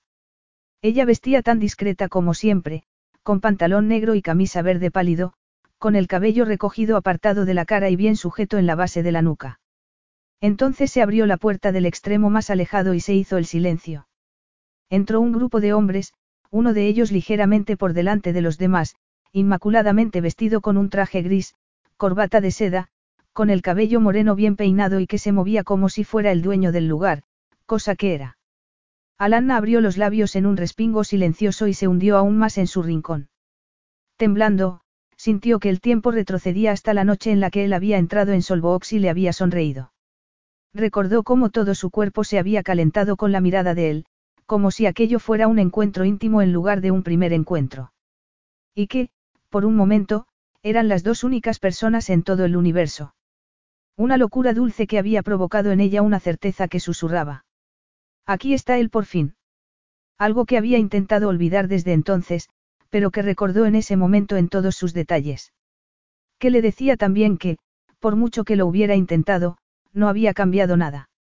La urgencia que la había llevado a sus brazos la noche del hotel seguía tan potente y peligrosa como entonces. Reconocía por fin que todas sus negativas, todas las palabras duras que había usado para protegerse, eran irrelevantes. Admitía lo que siempre había sabido. Que aquella noche se había enamorado profundamente del desconocido llamado Zandor, quien le había dicho que se marcharía a la mañana siguiente, y para el que solo había sido una aventura más. Pero él la había buscado, después de todo. Y de no ser porque Clive Solomon se había retirado, probablemente la habría encontrado. ¿Y entonces qué? No tenía respuesta para eso. Se había construido una versión propia y fea de lo ocurrido, cimentándola con aflicción y amargura. Se había convencido de que se había comportado con una estupidez temeraria e imperdonable que no podía repetirse, y de que debía alejarse de él a toda costa. Y menos de 48 horas atrás, creía que lo había conseguido por fin. Pero se había engañado a sí misma, pues se daba cuenta de que, si la miraba y sonreía, ella se rendiría a la necesidad que la consumía por dentro y correría a echarse en sus brazos. Zandor se detuvo en la cabecera de la larga mesa y pasó la vista por la jerarquía que esperaba a cada lado, antes de mirar a los meros mortales que se arremolinaban en el extremo más alejado. Le lanzó una mirada breve como hielo convertido en plata por una luna de invierno y apartó la vista con indiferencia silenciosa. Alanna se clavó las uñas en las palmas. Se le había ocurrido examinar antes de ese momento sus sentimientos por él con un mínimo de sinceridad. No, hasta que ya era demasiado tarde. Y tendría que vivir con eso el resto de su vida. Buenos días, señoras y señores, dijo Zandor Varga. El despacho de Alanna siempre había tenido más de cubículo que de santuario, pero ella entró en él con ganas y se dejó caer, temblorosa, en la silla detrás del escritorio. Había escuchado de pie el corto discurso de Zandor, explicando sus razones para elegir la editorial Habselle, alabando sus éxitos, pero también dejando claro que había espacio para mejorar. Sin duda eso implicaría despidos y ella sabía muy bien quién sería la primera. Timar, pensó Alanna. Por supuesto. Timon y Marianne, la mezcla de los nombres de sus padres. Y Jerry Morris tenía razón. Zandor era multimillonario. Alanna miró el contenido de su bandeja de entrada y tomó con mano temblorosa el manuscrito en el que trabajaba en aquel momento. Al menos podía limpiar su mesa antes de que sucediera lo inevitable. Comió su sándwich del almuerzo en soledad, amargamente consciente de que la llegada de un jefe muy rico, soltero y sexy sería el único tema de conversación entre sus colegas femeninas. La tarde fue bastante triste, y empeoró aún más cuando la llamó Louis a su despacho. Para sorpresa de Alanna, él la saludó amablemente y la invitó a sentarse. Creo que todos tenemos claro que el nuevo régimen será duro, dijo con aire importante. Y aunque queremos expandir nuestro rango de ficción, también necesitamos partir de nuestros éxitos actuales. Aunque no siempre estoy de acuerdo con tu criterio, no puedo negar que eres una buena editora y sabes sacar lo mejor de los autores de tu lista. Hizo una pausa. En vista de eso, he decidido hacerte un encargo muy especial. Como sabes, Jeffrey Vinton ha decidido cambiar de rumbo para atraer lectoras más jóvenes. Naturalmente, necesitará ayuda en ese giro, así que, a partir de ahora y a petición suya, trabajarás exclusivamente con él, sonrió. Para ti supone una especie de ascenso, que, naturalmente, irá acompañado de un ligero aumento de sueldo, que puede que mejore más en un futuro, la miró a los ojos. Bien, ¿qué me dices? Alanna respiró hondo. Digo que no hay dinero suficiente en el mundo para persuadirme de que trabaje con ese miserable lujurioso. Y no me digas que no ha intentado propasarse con otras chicas porque no lo creeré, añadió con desprecio. Así que la respuesta es no, porque estoy contenta donde estoy. Él entrecerró los ojos. Me temo que eso no es tan sencillo. Pasaré por alto de momento la calumnia a un autor de bestsellers. A cambio tienes que entender que la decisión ha llegado de arriba. Alanna dio un respingo y él asintió. Tus actuales autores han sido asignados a otros editores para que concentres tus esfuerzos en Jeffrey, sonrió. Me ha dicho que está deseando conocer tus opiniones. Alanna sintió náuseas. Aquello era prácticamente un despido, pues Zandor sabía muy bien cuál sería su respuesta a ese plan. La crueldad del método la dejó sin aliento. ¿Cómo podía hacer eso? ¿Por qué no se limitaba a incluirla en el primer recorte de empleados? Porque seguro que lo sabría. En ese caso, el señor Vinton se llevará una decepción, se levantó. ¿Por qué me niego a tener nada que ver con este proyecto? Y no te preocupes. Tendrás mi dimisión en tu mesa esta tarde. ¿No crees que exageras un poco? Louis intentaba parecer preocupado, pero le brillaban los ojos. No es fácil encontrar trabajo en editoriales y tú vas a rechazar un ascenso. Eso no quedará bien en tu currículum. Alanna se encogió de hombros. Correré el riesgo. Se volvió desde la puerta. Oh, y que sepas que Jeffrey Winston no solo no tiene talento, sino que además es un cretino y puedes decírselo así de mi parte. No es probable, respondió él. Y te aconsejo encarecidamente que no repitas esos comentarios a menos que quieras verte en los tribunales. Después de presentar tu dimisión, sugiero que recojas tu mesa. Siempre he sospechado que no eras muy fiable. ¿Por qué retrasar lo inevitable? Estoy de acuerdo, musitó ella. Y se marchó. Capítulo 11. ¿Qué voy a hacer? Alanna estaba acurrucada en el sofá, con un vaso de vino en la mesa a su lado. Por primera vez desde que saliera de la universidad, estaba desempleada, y asustada. También estaba sola, pues Susie había quedado con un exnovio para tomar una copa después del trabajo. Lo cual daba a Alanna la oportunidad de elegir una explicación factible para marcharse tan precipitadamente de Haxelle sin dar demasiados detalles. Le preocupaba el futuro inmediato. Lo último que quería era depender de sus padres, o vivir en su casa, aunque fuera solo temporal. No obstante, tampoco podía permitirse seguir en Londres compartiendo gastos con Susie, así que le debía a su amiga decírselo lo antes posible para que buscara a otra persona. No había perdido solo un trabajo que amaba. Su vida entera se derrumbaba. Y todo porque le había dicho a Zandor que no se acostaría con él. No, no solo eso porque le había dicho una y otra vez que la dejara en paz. Había insistido en que lo quería fuera de su vida. Y había aceptado la tonta propuesta de Gerard para convencerlo. Y ahora Zandor le había tomado la palabra y ella estaba atascada en un desierto implacable de su propia creación. Se le escapó un sollozo al comprender que había combatido sus verdaderos sentimientos desde el momento en el que había despertado en la cama de Zandor. Había negado que él era el foco de todos sus sueños y deseos para decirse insistentemente que solo había querido sexo con ella y que sería una locura imaginar otra cosa. Y quizá fuera verdad. Pero eso no suponía ninguna diferencia, porque ahora, que ya era tarde, sabía con certeza que lo había amado desde el principio.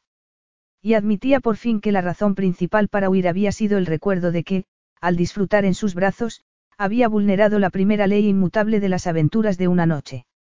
Había dicho las palabras prohibidas. Te quiero. Los labios de él habían rozado su pelo, pero su única contestación había sido. Mañana. Y seguramente habría sido amable y la habría rechazado con gentileza, sugiriendo quizá otro encuentro a su vuelta de América, pero dejando claro que una noche de placer no era ninguna base para un compromiso a largo plazo. Y si ella esperaba más, tal vez le habría insinuado que disfrutaran de la situación mientras durara. Y ella sabía que eso no podría soportarlo. Que se echaría a llorar y quizá incluso le suplicaría. ¿Y cómo iba a vivir consigo misma después de eso? Por eso se había marchado sin hacer ruido. Suspiró. Había sido una locura decirle eso y hacía tiempo que lo sabía. Desde que era estudiante y su grupo de literatura había comentado la poesía de William Blake y los versos de, Nunca busques manifestar el amor que sientes. Fue un idiota al decirlo, había declarado Susie con firmeza. Habló demasiado pronto y espantó a la chica. No, solo fue sincero, había dicho otra estudiante. Dijo lo que había en su corazón. Pero ¿qué pasaría si una mujer dijera lo mismo? Había preguntado a Lanna. Muy sencillo, había contestado Susie con cinismo. El hombre habría salido corriendo aún más deprisa. Y Alanna se había mostrado de acuerdo y se había jurado que no diría esas palabras hasta que conociera al hombre ideal y que, incluso entonces, tendría que decirlas el primero y ser sincero, no usarlas como un truco para llevársela a la cama. Una buena resolución que había roto al pronunciar esas palabras en la euforia del postorgasmo. Sintió que su tensión interior empezaba a aflojarse y unas lágrimas pesadas le escaldaban la cara. No intentó dejar de llorar porque necesitaba la catarsis del llanto. Así que lloró hasta que ya no le quedaron lágrimas y entonces se sentó temblorosa y bebió un trago de vino, que la calentó. Estaba lista para asumir de nuevo el control de sí misma. Se duchó largo rato en el baño, hasta que el agua calmó sus ojos hinchados y se puso unos pantalones anchos de color caqui y una camiseta negra. Cuando volvió su compañera de piso media hora después, tenía salsa para pasta hirviendo en la cocina, que olía maravillosamente a tomate y ajo. Huele como para comérsela, Susie dejó el bolso y la chaqueta con un suspiro. Pensaba que quizá cenarías fuera, comentó Alanna. Yo también, durante cinco minutos, Susie alzó los ojos al cielo. Escucha y aprende, querida amiga. Cuando algo está muerto, hazle un entierro decente. La respiración boca a boca no tiene sentido aquí. Alanna pensó que tenía mucha razón, pero se las arregló para sonreír. Procuraré recordarlo. Después de la cena, preparó café y lo llevó a la sala de estar. Respiró hondo. Hoy he dimitido de mi trabajo. Susie dejó su taza en la bandeja con mucho cuidado. Puedo preguntar por qué. Porque la absorción se ha hecho realidad y descubrí que era cuestión de saltar o que te empujaran. Dios mío. ¿Y qué ha dicho Gerard? Todavía no lo sabe. Te preocupa que quiera llevarte al altar aprovechando la coyuntura. Alanna se mordió el labio inferior. No hay ninguna posibilidad de eso. Y te lo digo a ti la primera porque probablemente encuentre dificultades financieras en un futuro próximo y tengas que buscarte otra compañera de piso. Mientras tú duermes en la calle, supongo, Susie negó con la cabeza. De eso nada. En mi viaje a los Estados Unidos he ganado bastante y puedo permitirme pagar esto sola mientras te recuperas. No sé qué decir, musitó Alanna, temblorosa. Pues reserva tus energías para preparar tu currículum, Susie frunció el ceño. Lo que no entiendo es por qué te ha despedido la nueva empresa. ¿Se puede saber quién es? Se llama Antimar Internacional. Susie lanzó un silbido. Ah, sí. Es una empresa familiar fuerte que se hizo gigante en una sola generación y sigue expandiéndose gracias a un jefe joven y dinámico. O eso es lo que dicen en Nueva York. Y ahora han entrado también en el negocio editorial, tomó un sorbo de café. Creo que yo me habría quedado un tiempo a ver los cambios que planeaban. Desgraciadamente, el cambio para mí era muy malo y sin alternativas. Y de todos modos, quizás sea bueno buscar un reto nuevo. No me habías contado lo de mi primo, dijo Gerard. Alanna se puso tensa. ¿Qué era lo que había oído él? ¿A qué te refieres? preguntó. ¿A qué ha comprado tu editorial? ¿A qué si no? Solo han pasado unos días y pensé que ya lo sabrías. No, lo he leído en la sección de negocios. De hecho, no sabía que seguía en Londres. Y nunca le pregunto sobre sus adquisiciones o no tendríamos tiempo de hablar de la cadena de Bazaar Bert, que es lo que me interesa a mí, hizo una pausa. ¿Te gusta la idea de trabajar para él? Eso no va a pasar. Dejé mi trabajo el lunes. Gerard dejó el cuchillo y el tenedor en el plato. ¿Por qué? preguntó. Ella se encogió de hombros. Diferencias irreconciliables con un editor con más peso que yo. Eso es ridículo. Hablaré con Zandor para que te readmitan. No, se apresuró a decir ella. Por favor, no hagas eso. Puedo encontrar otro trabajo. Y además, tiene cosas mejores que hacer que preocuparse por una simple editora. Si es mi futura esposa, lo hará. Y, por cierto, me alegra ver que llevas un anillo, añadió, observando el brillo de los ópalos en su mano izquierda. No es lo que yo habría elegido, pero ya arreglaremos eso más tarde. Alanna se encogió de hombros. Ya ha salido el anuncio en la prensa y mañana por la noche cenamos con tu tía Caroline, así que me pareció apropiado. Sí, él guardó silencio mientras les retiraban los platos y les ofrecían las tartas de los postres. Parece que la abuela está en su casa, así que será una reunión familiar. Alanna gimió interiormente. ¿Tu abuela viene a menudo a Londres? Preguntó. No, Solo a la feria de caballos en Olimpia, él parecía incómodo. Pero esta vez quizá quiera limar asperezas. Fijar fechas para conocer a tus padres, para la fiesta de compromiso y demás. Pues eso haremos, contestó Alanna con una sonrisa forzada. Para la cena del sábado, eligió un vestido sencillo de lino verde oliva hasta la rodilla y con un escote muy discreto. Los Gealey vivían en una casa alta en una calle de casas parecidas. Una mujer mayor, a la que Gerard llamó Nanny, les abrió la puerta.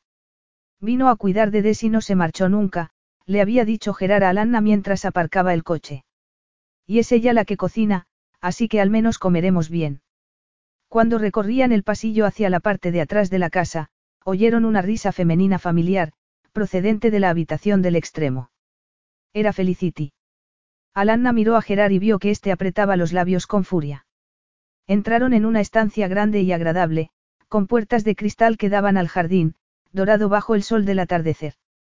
Y allí estaba Felicity, vestida de nuevo de azul hielo y sentada con Nia Marrington en uno de los sofás de piel de color crema que flanqueaban la chimenea apagada. Miró un momento a Alanna y dedicó una sonrisa deslumbrante a Gerard. Hola, querido. Supongo que esto es una sorpresa, pero tu abuela insistió mucho. Me alegro de veros, Richard Gealey se acercó a estrecharles la mano. ¿Qué os doy de beber? Había una jarra con zumo de naranja en una mesa lateral, así que Alanna eligió eso mientras Gerard pedía whisky con agua. La señora Gealey dirigió a Gerard a un espacio vacío entre Felicity y su abuela e indicó a Alanna que se sentara enfrente. Nia Marrington miró la mano izquierda de esta. Ya tienes un anillo, querida muchacha. Es muy bonito, dio una palmadita a Gerard en el brazo. Te has buscado una esposa ahorrativa. Me alegro de que le guste, señora Arrington, comentó Alanna, que sabía que el comentario no había sido un cumplido. Oh, no seas tan formal, querida. Después de todo, pronto serás de la familia. Puedes llamarme abuela. Cuando se congele el infierno, pensó Alanna. En aquel momento sonó el timbre y sonrió aliviada, esperando ver entrar a Desmond y Julie. Pero la sonrisa murió en sus labios al ver quién aparecía en el salón. Buenas noches, dijo Zandor. No iba solo. La chica que lo acompañaba era espectacularmente hermosa, de piel morena y suave, con vivos ojos azules, pestañas largas y labios de un color rosa pálido. Su vestido también era rosa y se ceñía a cada centímetro de su cuerpo. Perdona la intromisión, tía Caroline, dijo Zandor, pero cuando oí que mi abuela estaba en la ciudad, pensé que no podía perderme esta oportunidad de traer a Lily a verla. Después de todo, coinciden pocas veces en el mismo continente. O sea que esta es Lily, pensó Alanna, confusa. La chica que era la líder personal de la manada y que, según Joan, Zandor había sido lo bastante inteligente para no llevarla a la abadía. Pero ahora estaba allí con él. Has hecho bien, Richard Gealey llenó alegremente el silencio atónito que siguió. Es maravilloso volver a verte, querida, y estás más encantadora que nunca.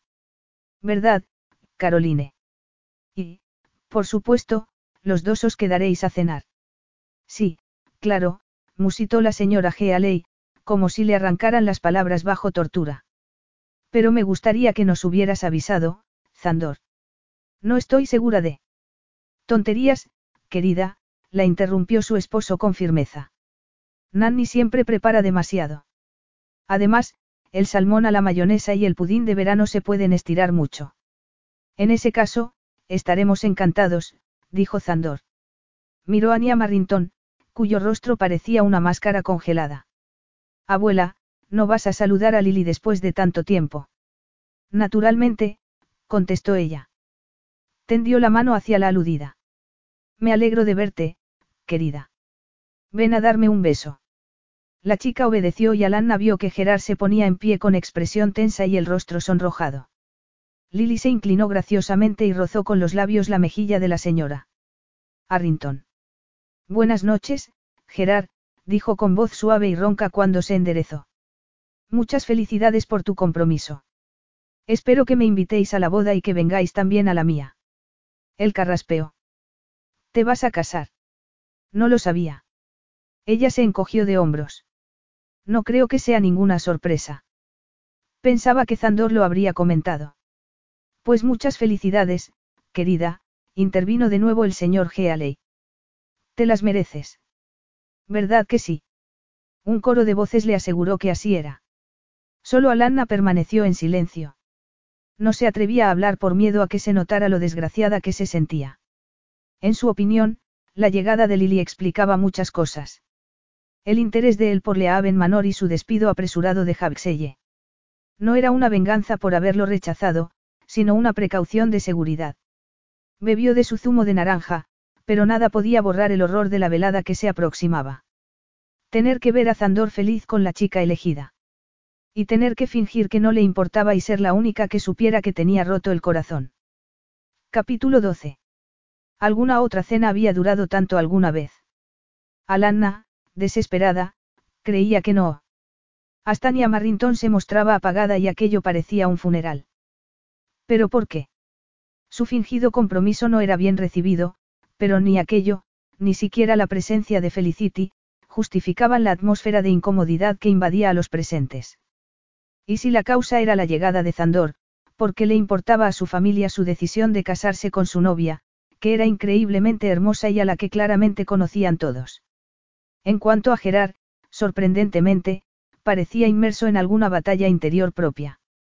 O simplemente le molestaba que su abuela hubiera decidido imponerles una vez más la presencia de Felicity. Excepto que parecía más desgraciado que enfadado, como si le hubieran dado un golpe del que quizá no llegara a recuperarse. Se le ocurrió entonces que nunca lo había visto mostrar tanta emoción. Algo lo había sacado de su ecuanimidad habitual. Y a juzgar por la única mirada que Alanna se había atrevido a dirigir a Zandor, este también parecía sombrío y preocupado, mientras que Lili casi no levantaba sus ojos azules del plato. Desde luego, no eran la imagen de una pareja feliz. Dejó de pensar así, consciente de que era más de lo que podía soportar. La voz de Nia Marrington la sacó de su ensueño. Parece que has entrado en la familia por partida doble, querida muchacha, ahora que Zandor es el dueño de tu editorial. Me pregunto si te gustará trabajar para él. Alanna la miró a los ojos con aparente tranquilidad. Me temo que está mal informada, señora Arrington. Ya no trabajo en Jagselle. Ya no trabajas allí. Supongo que no querrás decir que te han despedido. No, en realidad, me fui yo. De un trabajo que amabas. ¿Por qué? Creo que cito razones personales, dijo Zandor, con una voz tan fría como su mirada. Se encogió de hombros. Cualesquiera que sean. Un misterio, la señora Arrington dio una palmada. No nos dejes en la oscuridad, Alanna. Cuéntanoslo todo. Alanna se obligó a mirar a Zandor a los ojos. No hay ningún misterio, dijo. Su nieto conoce mis razones tan bien como yo y es consciente de que no tenía elección. Y como no pienso decir nada más, quizá podamos cambiar de tema y evitar aburrir a todo el mundo. Por el rabillo del ojo vio que Lily se inclinaba hacia adelante y la miraba con furia, pero Zandor le puso una mano en el brazo como para contener cualquier posible acusación. Alanna se preguntó qué le habría contado a su novia. Si se lo había dicho todo, no era de extrañar que Lily la mirara como si fuera su peor enemigo. Decidió que lo mejor que podía hacer era hablar con Gerard en cuanto terminara la cena y pedirle que la llevara a casa, alegando una jaqueca. Pero cuando entraron en la sala de estar, donde servían ya el café, él estaba sentado en el sofá al lado de su abuela y ésta le hablaba con interés, trazando una línea invisible alrededor de ambos que excluía a todos los demás. Alanna vio que Zandor entraba con Lily, anticipando que podía haber una escena, salió al patio por las puertas de cristal. Se detuvo a oler los aromas a lavanda y rosas que le llegaban desde las sombras del jardín. Oyó pasos detrás y se volvió, ya a la defensiva, pero vio que se acercaba Richard G. Haley, con una taza y un platito en cada mano. Te he traído café, le tendió una de las tazas. No sabía si querías leche. No, gracias, me gusta solo. Supongo que lo necesitas, musitó él. Me temo que la velada no ha ido como habíamos planeado.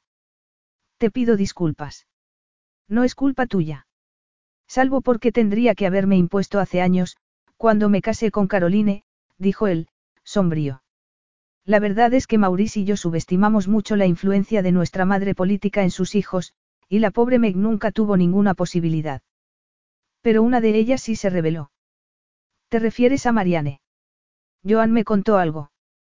Pero te habló también de Lily. La mencionó, repuso Alanna. Entonces no hay necesidad de decir más.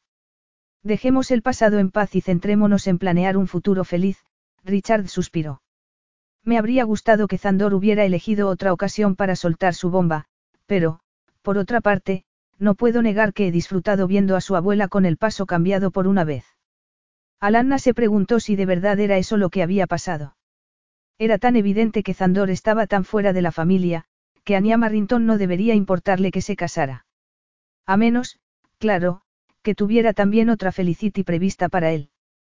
Pero tampoco puedo dejar que me importe a mí, pensó con un suspiro cuando volvía con Richard Gealey hacia la casa. Se detuvo sorprendida en el umbral de la sala de estar. En la habitación estaban solo Gerard y su abuela, pero la atmósfera era como penetrar en un campo de fuerza. ¿Dónde están todos? preguntó Richard.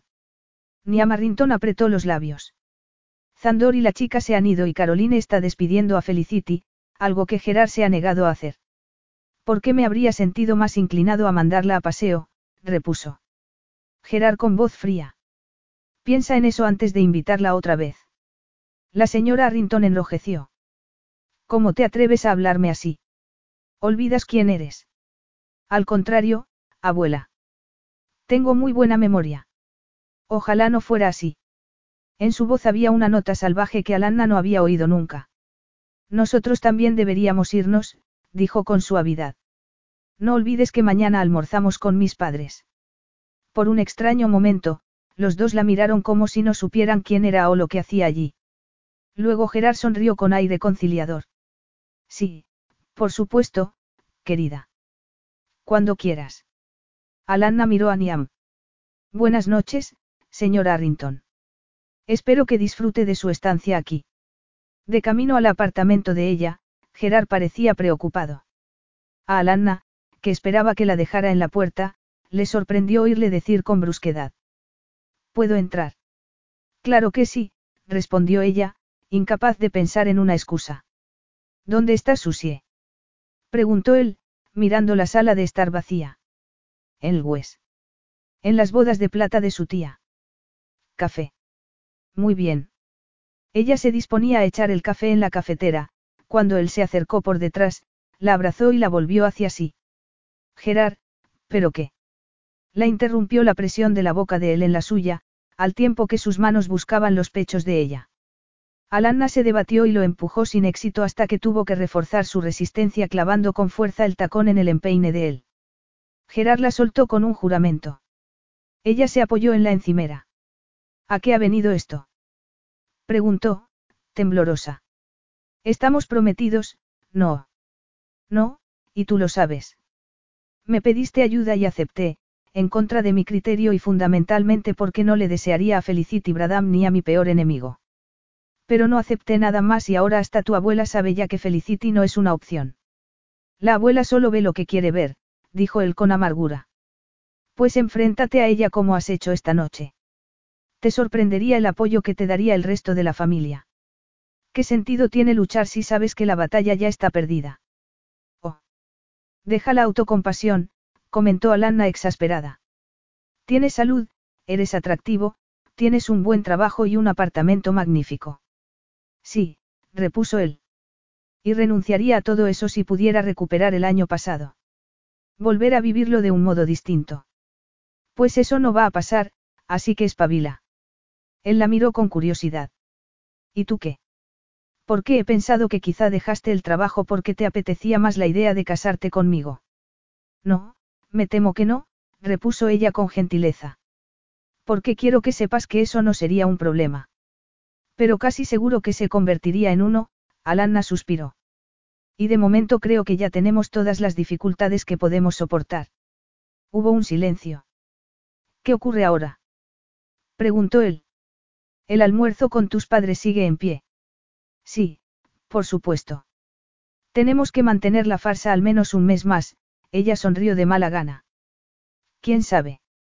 Para entonces puede que hayas conocido a otra. No, contestó él. Te puedo asegurar que eso no va a pasar, hizo una pausa. Y te pido disculpas por lo de antes. Normalmente no soy así. De eso estoy segura, musitó Alanna.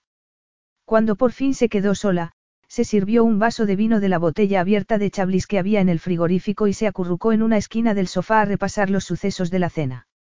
Y, en particular, el cambio extraordinario que había sufrido Gerard y que parecía haberse producido a partir del momento en el que Lily había anunciado que Zandor y ella se iban a casar. En su momento, Alanna había estado demasiado inmersa en su dolor para notar que no era la única en la habitación que recibía aquello como un golpe. Pero ahora sí lo veía. Excepto. Gerard. Gerard y Lily. No podía ser. Recordó el comentario de Joan en la abadía sobre la llegada de Zandor. Al menos debemos dar gracias de que no haya traído a Lily. Ese comentario adquiría un significado nuevo en aquel momento. Gerard podía haber conocido antes a Lily y haberse enamorado de ella. ¿Y luego qué? Una pelea. No, posiblemente una intervención. Lily habría ido a conocer al resto de la familia en la abadía, quizá en el cumpleaños anterior de Niam, cuando Zandor le había regalado un ejemplar de Midlemach. Y allí la habría mirado con sus ojos plateados y la habría seducido. Había sido así como habían empezado ellos y cómo se había terminado todo para Gerard. Y habían causado ese daño a Gerard porque lo suyo había sido amor a primera vista y no habían podido evitarlo o la historia era más oscura. Gerard no era pobre precisamente, pero no podía compararse con Zandor en ese terreno. Y Lili quizá lo habría pensado así. Pero en ese caso, Gerard habría podido soportar seguir trabajando con Zandor, dirigiendo Bazar Bert para él. Aquella era otra pieza del puzzle que no encajaba. Tenía que haber algo más. Pero ¿qué podía ser tan importante para qué? Gerard soportara una traición así. Entonces recordó la abadía. Por supuesto. ¿Qué si no? Recordó cómo habían hablado de ella de camino allí. El entusiasmo que era casi reverencia en la voz de él. El placer en su mirada cuando al fin había aparecido a la vista. Recordó también lo que había dejado escapar Joan sobre sus finanzas y que ella había interpretado mal al principio, cuando era el nieto el que invertía dinero en aquel pozo sin fondo histórico. Eso colocaba a Zandor en una posición en la que podía obligar a Gerard a elegir entre su herencia y la chica a la que amaba. Dios mío. Dijo en voz alta, con voz temblorosa. En ese caso, todo esto es terriblemente medieval. Resulta increíble. Se recordó que no tenía pruebas de que nada de eso fuera cierto, aunque estaba convencida de que Gerard había estado enamorado de Lily y su pérdida lo atormentaba todavía. El timbre de la puerta la sobresaltó. Estuvo tentada de no abrir por si era. Gerard, que volvía buscando consuelo. Pero también podía ser que Susie hubiera extraviado la llave, así que abrió y se quedó atónita cuando vio quién estaba en el pasillo de fuera. Veo que no te has acostado aún, dijo Zandor. Debías de estar esperándome. Y antes de que ella pudiera cerrarle la puerta, se coló en la sala de estar. Capítulo 13. ¿A qué juegas? Preguntó Alanna, cuando fue capaz de hablar, lo miró con los puños apretados a los costados. ¿Cómo te atreves a entrar aquí a la fuerza? No he necesitado mucha fuerza. Y no estoy jugando. ¿Cómo sabes mi dirección? Tus detalles personales siguen todavía en Jaxelle, miró a su alrededor. ¿Vives aquí sola? No, y mi compañera de piso no tardará en volver. Pensé que quizá estaría aquí Gerard, buscando consuelo. Tanta crueldad arrancó un respingo a Alanna. ¿Y lo culparías por eso? Él se encogió de hombros. Si tomas una decisión equivocada, lo pagas. Algo que tú harías bien en recordar. No me vas a invitar a sentarme. No, Alanna se acercó a abrir la puerta. Al contrario, te digo que te marches. Cuando esté preparado, él entró en la cocina, tomó la botella de vino y buscó un vaso en un armario. Compartiré esto contigo. Ella cerró la puerta de mala gana y volvió a sentarse. ¿Dónde está Lily? preguntó. En el hotel. Y espero que dormida, Zandor se sentó a su lado, pero en el extremo opuesto del sofá. ¿Por qué no ha venido contigo? Porque Gerard podía estar aquí y he pensado que era demasiado pronto para eso, hizo una pausa. Debo suponer que te lo ha contado todo. Suficiente, repuso ella. Tomó un trago de vino y respiró hondo. Lily es muy hermosa. Por mucho que le doliera, tenía que reconocerle eso, aunque no disculpara nada. Eso creo yo, Zandor sonrió con calor, con ternura incluso, y Alanna se encogió interiormente. En carácter además de en el físico.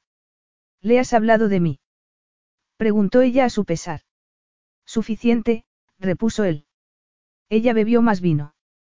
Debe de ser muy indulgente. Creo que eso está por ver, contestó Zandor. Hubo un silencio extraño, que rompió ella. Mañana veré a Gerard.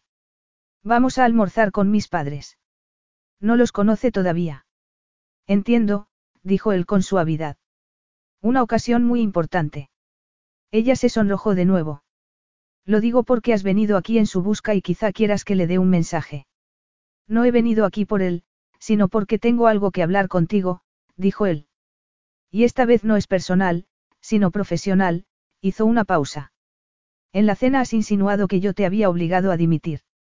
De ser así, lo lamento y quiero pedirte que reconsideres tu postura y sigas trabajando como editora de ficción con un aumento de sueldo. Ella miró su vaso. Hasta tú debes de saber que eso es imposible. Si lo supiera, no estaría aquí. ¿Qué te impide volver? Orgullo. No, ella lo miró desafiante. Obviamente, un miedo muy real al acoso. Zandor echó atrás la cabeza como si lo hubiera abofeteado. Santo cielo. Eso es lo que crees. Que porque soy el dueño de la empresa también espero ser lo tuyo. Que llevaría mis sentimientos y deseos privados al lugar de trabajo. Tu deseo de venganza por haberte rechazado, quizá. A ella le tembló la voz. Pues sí. ¿Por qué, si no, ibas a dejar que me entregaran al insoportable Jeffrey Vinton? Tú estabas en la librería y viste lo que pasó. Tú me rescataste, por el amor de Dios. Y en cuanto compras la empresa, autorizas a Lois Foster a que me nombre editora personal suya, a petición de él, sabiendo perfectamente lo que implicaría eso. Guardó silencio de pronto, consciente de que podía echarse a llorar de nuevo y no quería que eso ocurriera. Zandor apretaba los labios y sus pómulos estaban sonrojados de rabia. ¿De verdad crees que esa orden partió de mí? Preguntó. ¿Cómo es posible? Lois dijo que venía, de arriba. Y en la reunión de personal, casi no me miraste. ¿Y qué esperabas? Preguntó él, con un tono de voz casi salvaje. Que cruzara la sala y te besara delante de todos. La tentación estaba allí, créeme. Se pasó una mano por el pelo, que se apartó de la frente. Te juro que esto es lo primero que oigo de esa proposición relativa Jeffrey Vinton. Dices que él pidió que fueras tú. Eso me dijo Lois. Y también que esa era mi última oportunidad en el mundo editorial. Por eso me fui. Hubo otro silencio. Hasta el momento, la opinión general, excluyendo a Lois Foster, es que el señor Vinton está acabado. Sus ventas como Maisie McIntyre están cayendo mucho y el nuevo proyecto en el que se ha embarcado probablemente se estrelle. Vamos a recomendarle que busque otra editorial. Zandor tomó el vaso de vino que sostenía ella y lo dejó en la mesa. Le sostuvo la mano y le acarició la palma con gentileza. Puedo persuadirte de que vuelvas con nosotros. Su contacto era como una llama, y ofrecía mucho más que un empleo. Por un momento, ella supo que sería muy fácil ceder. Ofrecerle su boca y su cuerpo para su placer mutuo. ¿Por qué sería mutuo? De eso no cabía duda. Pero para ella, aquello sería, como había sido siempre, un asunto del corazón. Aceptar que lo quería todo de él y para siempre, como había hecho desde el principio. Y para él sería una traición a la chica que seguramente lo esperaba en el hotel contando los minutos hasta que volviera. Alanna retiró la mano. No, gracias, musito. ¿A qué? preguntó él. ¿A Javiselle o a mí? A los dos. A la editorial porque me apetece el reto de un cambio, alzó la barbilla. A ti porque no comparto tu actitud libre hacia la infidelidad. Él guardó silencio un momento. Espero que ese desafío de cambio no implique casarte con mi primo. Porque como tú dices, no saldrá bien. Ella se encogió de hombros. Puede que sí o puede que no. Después de todo, si tú me tuviste primero, Gerard tuvo a Lily, así que quizá eso haga que estemos en paz. Él se levantó muy deprisa. La miró con los puños apretados a los costados y los ojos llameantes. Eso sí podría ser imperdonable, dijo. Y se marchó. Alanna durmió poco aquella noche y la cara de Gerard cuando fue a buscarla, sugería lo mismo. Sus padres se mostraron tan acogedores como siempre, pero Alanna fue consciente desde el principio de que todo el mundo hacía un esfuerzo y tuvo que admitir que, de haber sido un compromiso de verdad, habría estado preocupada. La señora Beckett tuvo una conversación breve con ella cuando Gerard y su esposo estaban fuera, inmersos en un debate técnico sobre el Mercedes. Es muy agradable, querida. Y encantador. Pero procurarás estar segura, ¿verdad? ¿Por qué me pareció? Se detuvo, un poco sonrojada. Aunque eso ya no importa. Y lo único que cuenta es tu felicidad. Durante el viaje de regreso a Londres, Alanna se preguntó qué habría querido decir su madre. Susie no había vuelto todavía, pero en el contestador había un mensaje de Joan. Hola, forastera. ¿Por qué no comemos juntas esta semana y nos ponemos al día? Puedo estar en Gibbs Place el viernes a las doce y media. Si no puedes venir, llámame. Alanna sintió tentaciones de alegar un compromiso anterior, pero decidió que seguramente había cubierto ya su cupo de mentiras para el futuro inmediato. Y quizá encontrara algún alivio temporal en hablar de los planes de matrimonio de Zandor, un poco como morder con una muela mala. Quizá. Cuando llegó el viernes, se había arrepentido de su decisión. No podía dejar de pensar en Zandor y, si Joan insistía en contarle con pelos y señales la relación de él con Lily, no estaba segura de poder soportarlo. Llegó temprano a Gibbs Place, que estaba ya a rebosar, pero la llevaron a una mesa reservada al lado de la ventana y pidió agua mineral mientras esperaba. Alanna. Dijo una voz femenina. Me habías parecido tú. Me alegro mucho de verte, dijo Gina Franklin, que acababa de acercarse a su mesa. Gina. Qué agradable sorpresa. ¿Cómo te va?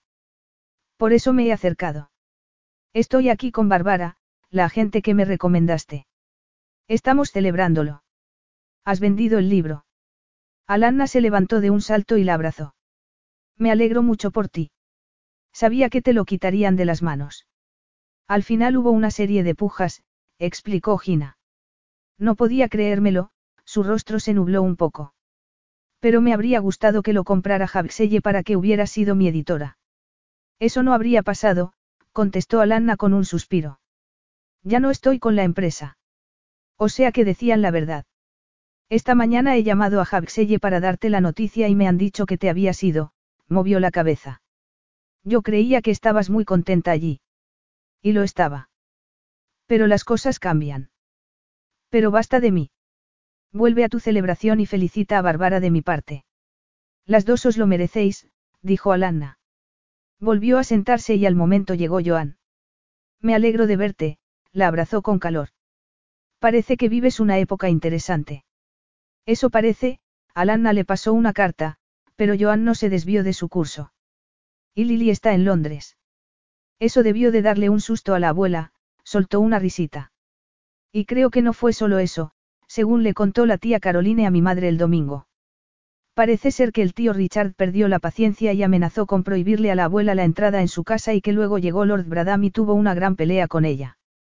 Le dijo que no volviera a invitar a Felicity nunca más, que era obvio que Gerard no sentía nada por ella y no permitiría que su hija se viera humillada más veces. Y que quizá debería haber aprendido la lección con Marianne, a la que probablemente había machacado y manipulado para que aceptara la proposición de él.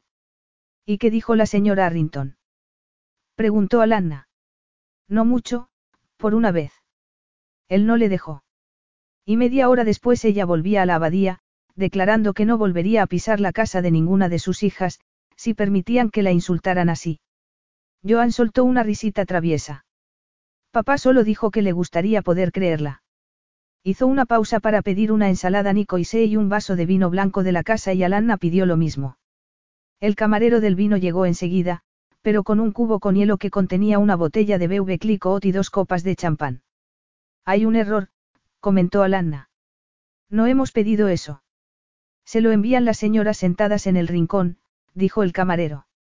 Y la señora Fitzgraib también me ha pedido que le entregue esto, le dio una tarjeta de presentación. En la parte de atrás había un mensaje, creo que serías una buena agente literaria. Si te interesa, llámame, por favor. La firmaba Bárbara F. Caray. exclamó Joan. ¿A qué viene todo esto? Creo que me están ofreciendo un empleo, repuso Alanna. Ah, sí, he oído que te fuiste de Javxelle. Supongo que no soportabas a Zandor de jefe. Pero Gerard parece que ha sobrevivido y Lily se ha prometido con un príncipe de Wall Street, así que ya todo debería ir rodado, hizo una pausa. ¿Oíste por casualidad el nombre de su prometido? Con tanto jaleo, mi madre olvidó preguntárselo a tía Caroline. Alanna dejó su copa en la mesa con cuidado. Pero se va a casar con Zandor, dijo. Creía que lo sabías. Joan la miró con la boca abierta. Casarse con Zandor, se echó a reír. Dios mío, Alanna, estás loca. Son hermanos, Joan movió la cabeza.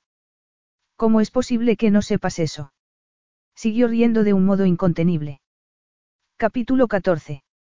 Hermanos. Preguntó Alanna. Pero Gerard no me lo dijo cuando me habló de la familia. De hecho, aparte de ti, no la mencionó nadie. Y yo asumí que te referías a una de las novias de Zandor.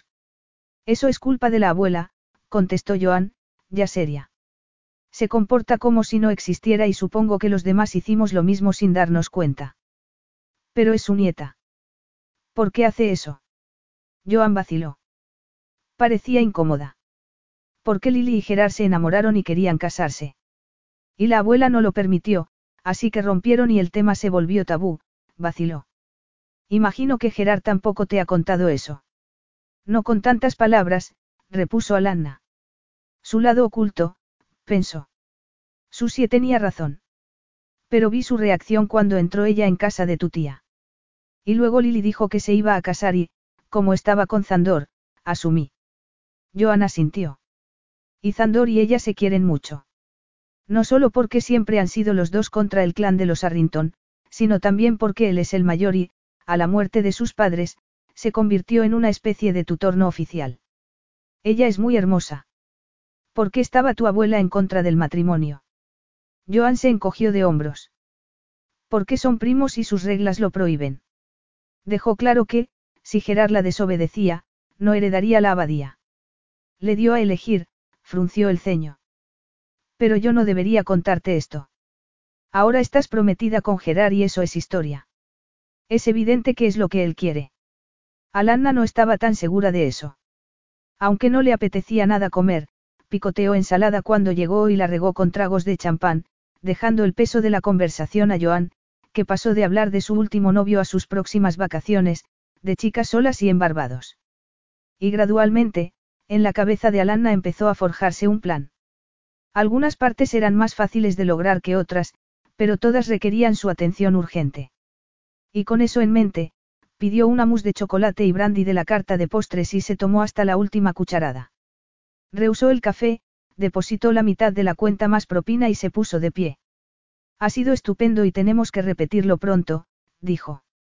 Pero me espera una tarde muy ajetreada. ¿Aceptarás la oferta de trabajo? Muy probablemente. Pero antes, dijo con una sonrisa de picardía, voy a romper mi compromiso con Gerard. Como tenía prisa, tomó un taxi hasta Bazarbert. No había tenido mucho contacto con Gerard en la última semana, fuera de un almuerzo rápido el lunes y de algunos mensajes de texto. En la tienda había una atmósfera extraña, que captó en cuanto entró. No había escasez de clientes, pero los empleados, normalmente muy serviciales, estaban agrupados hablando en voz baja. Alanna se acercó al mostrador. Buenas tardes. Quisiera hablar con el señor Arrington, si está libre. Se acercó una de las encargadas. Puede venir conmigo a la oficina, señorita Beckett. Alanna la siguió y la encargada llamó con los nudillos antes de abrir la puerta. La señorita Beckett pregunta por el señor Arrington, dijo. No sabía qué decirle. Está bien, señora Trevor, para sorpresa de Alanna, Zandor se levantó de detrás de la mesa de Gerard y caminó hacia ella. Yo se lo explicaré. La señora Trevor asintió, se retiró y cerró la puerta sin hacer ruido. Pero no debería ser así, pensó Alanna. Tengo que ver primero a Gerard para terminar esta farsa de una vez por todas. ¿Dónde está? Preguntó en voz alta. ¿Ha sucedido algo? A él no le ha pasado nada, Zandor miró el anillo en la mano izquierda de ella.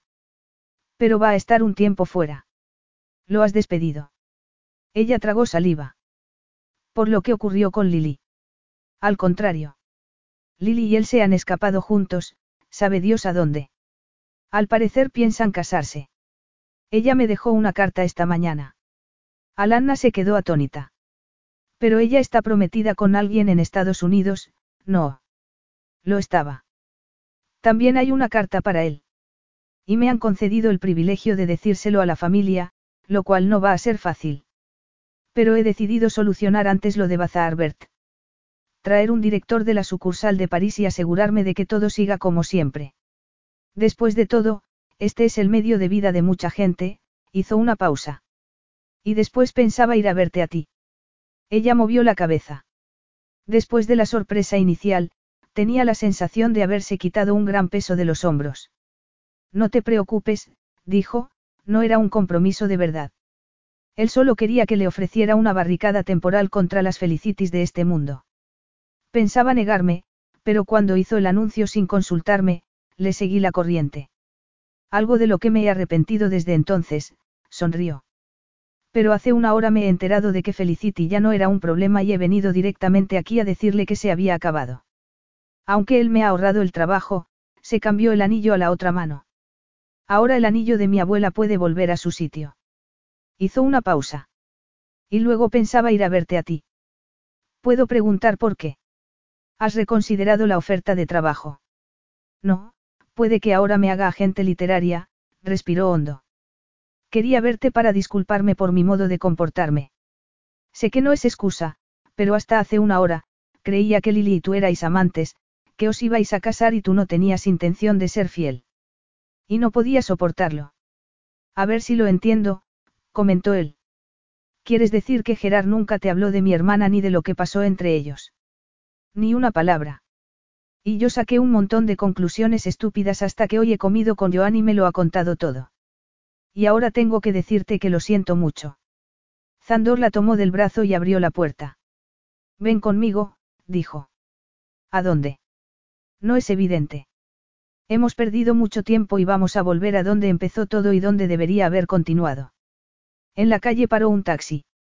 Le tomó la mano durante todo el trayecto hasta el hotel y ella notó que temblaba. Alanna temblaba también, de miedo y excitación, mezclados con esperanza. La suite era exactamente igual que la primera vez, como si los meses de soledad y malentendidos no hubieran ocurrido, pero ella sabía que no podía ser tan sencillo. Se quedó en pie en mitad de la sala de estar. Tú dirás. Quiero que contestes a una pregunta. Aquella noche, antes de dormirte, dijiste que me querías, echó atrás la cabeza y la miró con angustia. Tengo que saber si hablabas en serio o era solo por el sexo. Porque eso fue lo que pensé cuando saliste corriendo, pero en aquel momento solo pude abrazarte, creyendo de pronto en los milagros, diciéndome que tú, igual que yo, había sabido sin la menor duda que estábamos hechos el uno para el otro. En su mandíbula se movió un músculo. Y que cuando te despertara por la mañana con un beso, me lo repetirías y sonreirías. Solo que eso no pasó. Así que dime, por favor, ¿por qué te fuiste? Porque estaba confusa, asustada incluso, de lo que sentía por ti. Y porque aunque lo ocurrido había sido muy importante para mí, para ti podía ser solo una aventura de una noche. Y yo no podía soportar eso. Después de todo, me había echado a tus pies y te había dicho que te quería y no podía arriesgarme a que me compadecieras por ponerme en ridículo cuando me dijeras que se había acabado. Hizo una pausa. Y no solo me marché. Me sentía fatal y me dije que me lo merecía. Que debería darme vergüenza acostarme con un desconocido. Arriesgarme a un embarazo. A una chica que conocía le pasó eso y le estropeó la vida para siempre. Creo que en realidad estaba pasando un proceso de duelo y cuando conocí a tu primo, al principio fue como volver a la normalidad, Alanna intentó sonreír. Cuando, de hecho, éramos dos desastres juntos. ¿Te acostaste con él? Preguntó Zandor con calma. Ella dio un respingo. No, claro que no. Yo no podría, se detuvo. Eso suena terrible. Un poco, repuso Zandor. Por primera vez hoy, casi simpatizo con él.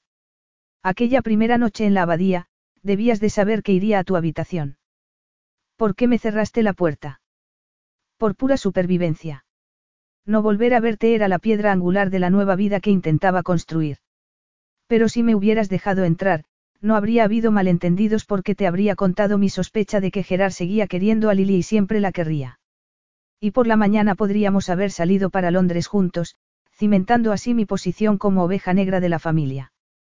Pero tú no puedes querer eso, protestó ella. Zandor se encogió de hombros. Era inevitable. Mi abuela odiaba a mi padre, siempre lo consideró la escoria de la tierra, aunque no tenía escrúpulos en aceptar su dinero cuando se presentaba la ocasión. Yo soy hijo de mi padre, así que su antipatía ha formado parte de mi herencia. Unida a la ilusión de que también soy su banquero privado. Y Lily también es hija de mi padre, así que Niam hizo todo lo que pudo por romper su relación con Gerard, no porque fueran primos, sino porque no soportaba que mi hermana, una Varga, fuera la señora de la abadía Bitestone. Pues ahora tendrá que soportarlo. Lo dudo. Sospecho que Gerard y Lily se mudarán a París o Nueva York. Puede seguir dirigiendo Bazar Bert desde cualquiera de esos sitios, si quiere. Pero ha terminado con la abadía. Pero ¿por qué ha vuelto tu hermana con él, después del modo en que la trató?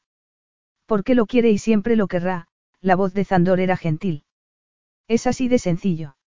Lo que me recuerda. Desapareció en el dormitorio y regresó casi al instante con una cajita. Sentó a Lana en el sofá a su lado. A pesar de todo, estaba seguro de que volveríamos a encontrarnos y de que esta vez estaría preparado. Así que te compré esto en Nueva York, a pesar de estar muy dolido. Para mantener la fe. En la cajita, sobre terciopelo negro, había un enorme diamante solitario engarzado sobre un aro de platino. Podemos seguir repasando todos los errores pasados que hemos cometido hasta el fin del mundo. Pero prefiero vivir contigo el presente y el futuro. Sacó el anillo y se lo puso en el dedo. Cásate conmigo. Corre el riesgo. Sé mi esposa y haz que mi vida vuelva a valer la pena. Te amo, dijo ella. Y alzó la cara para que la besara.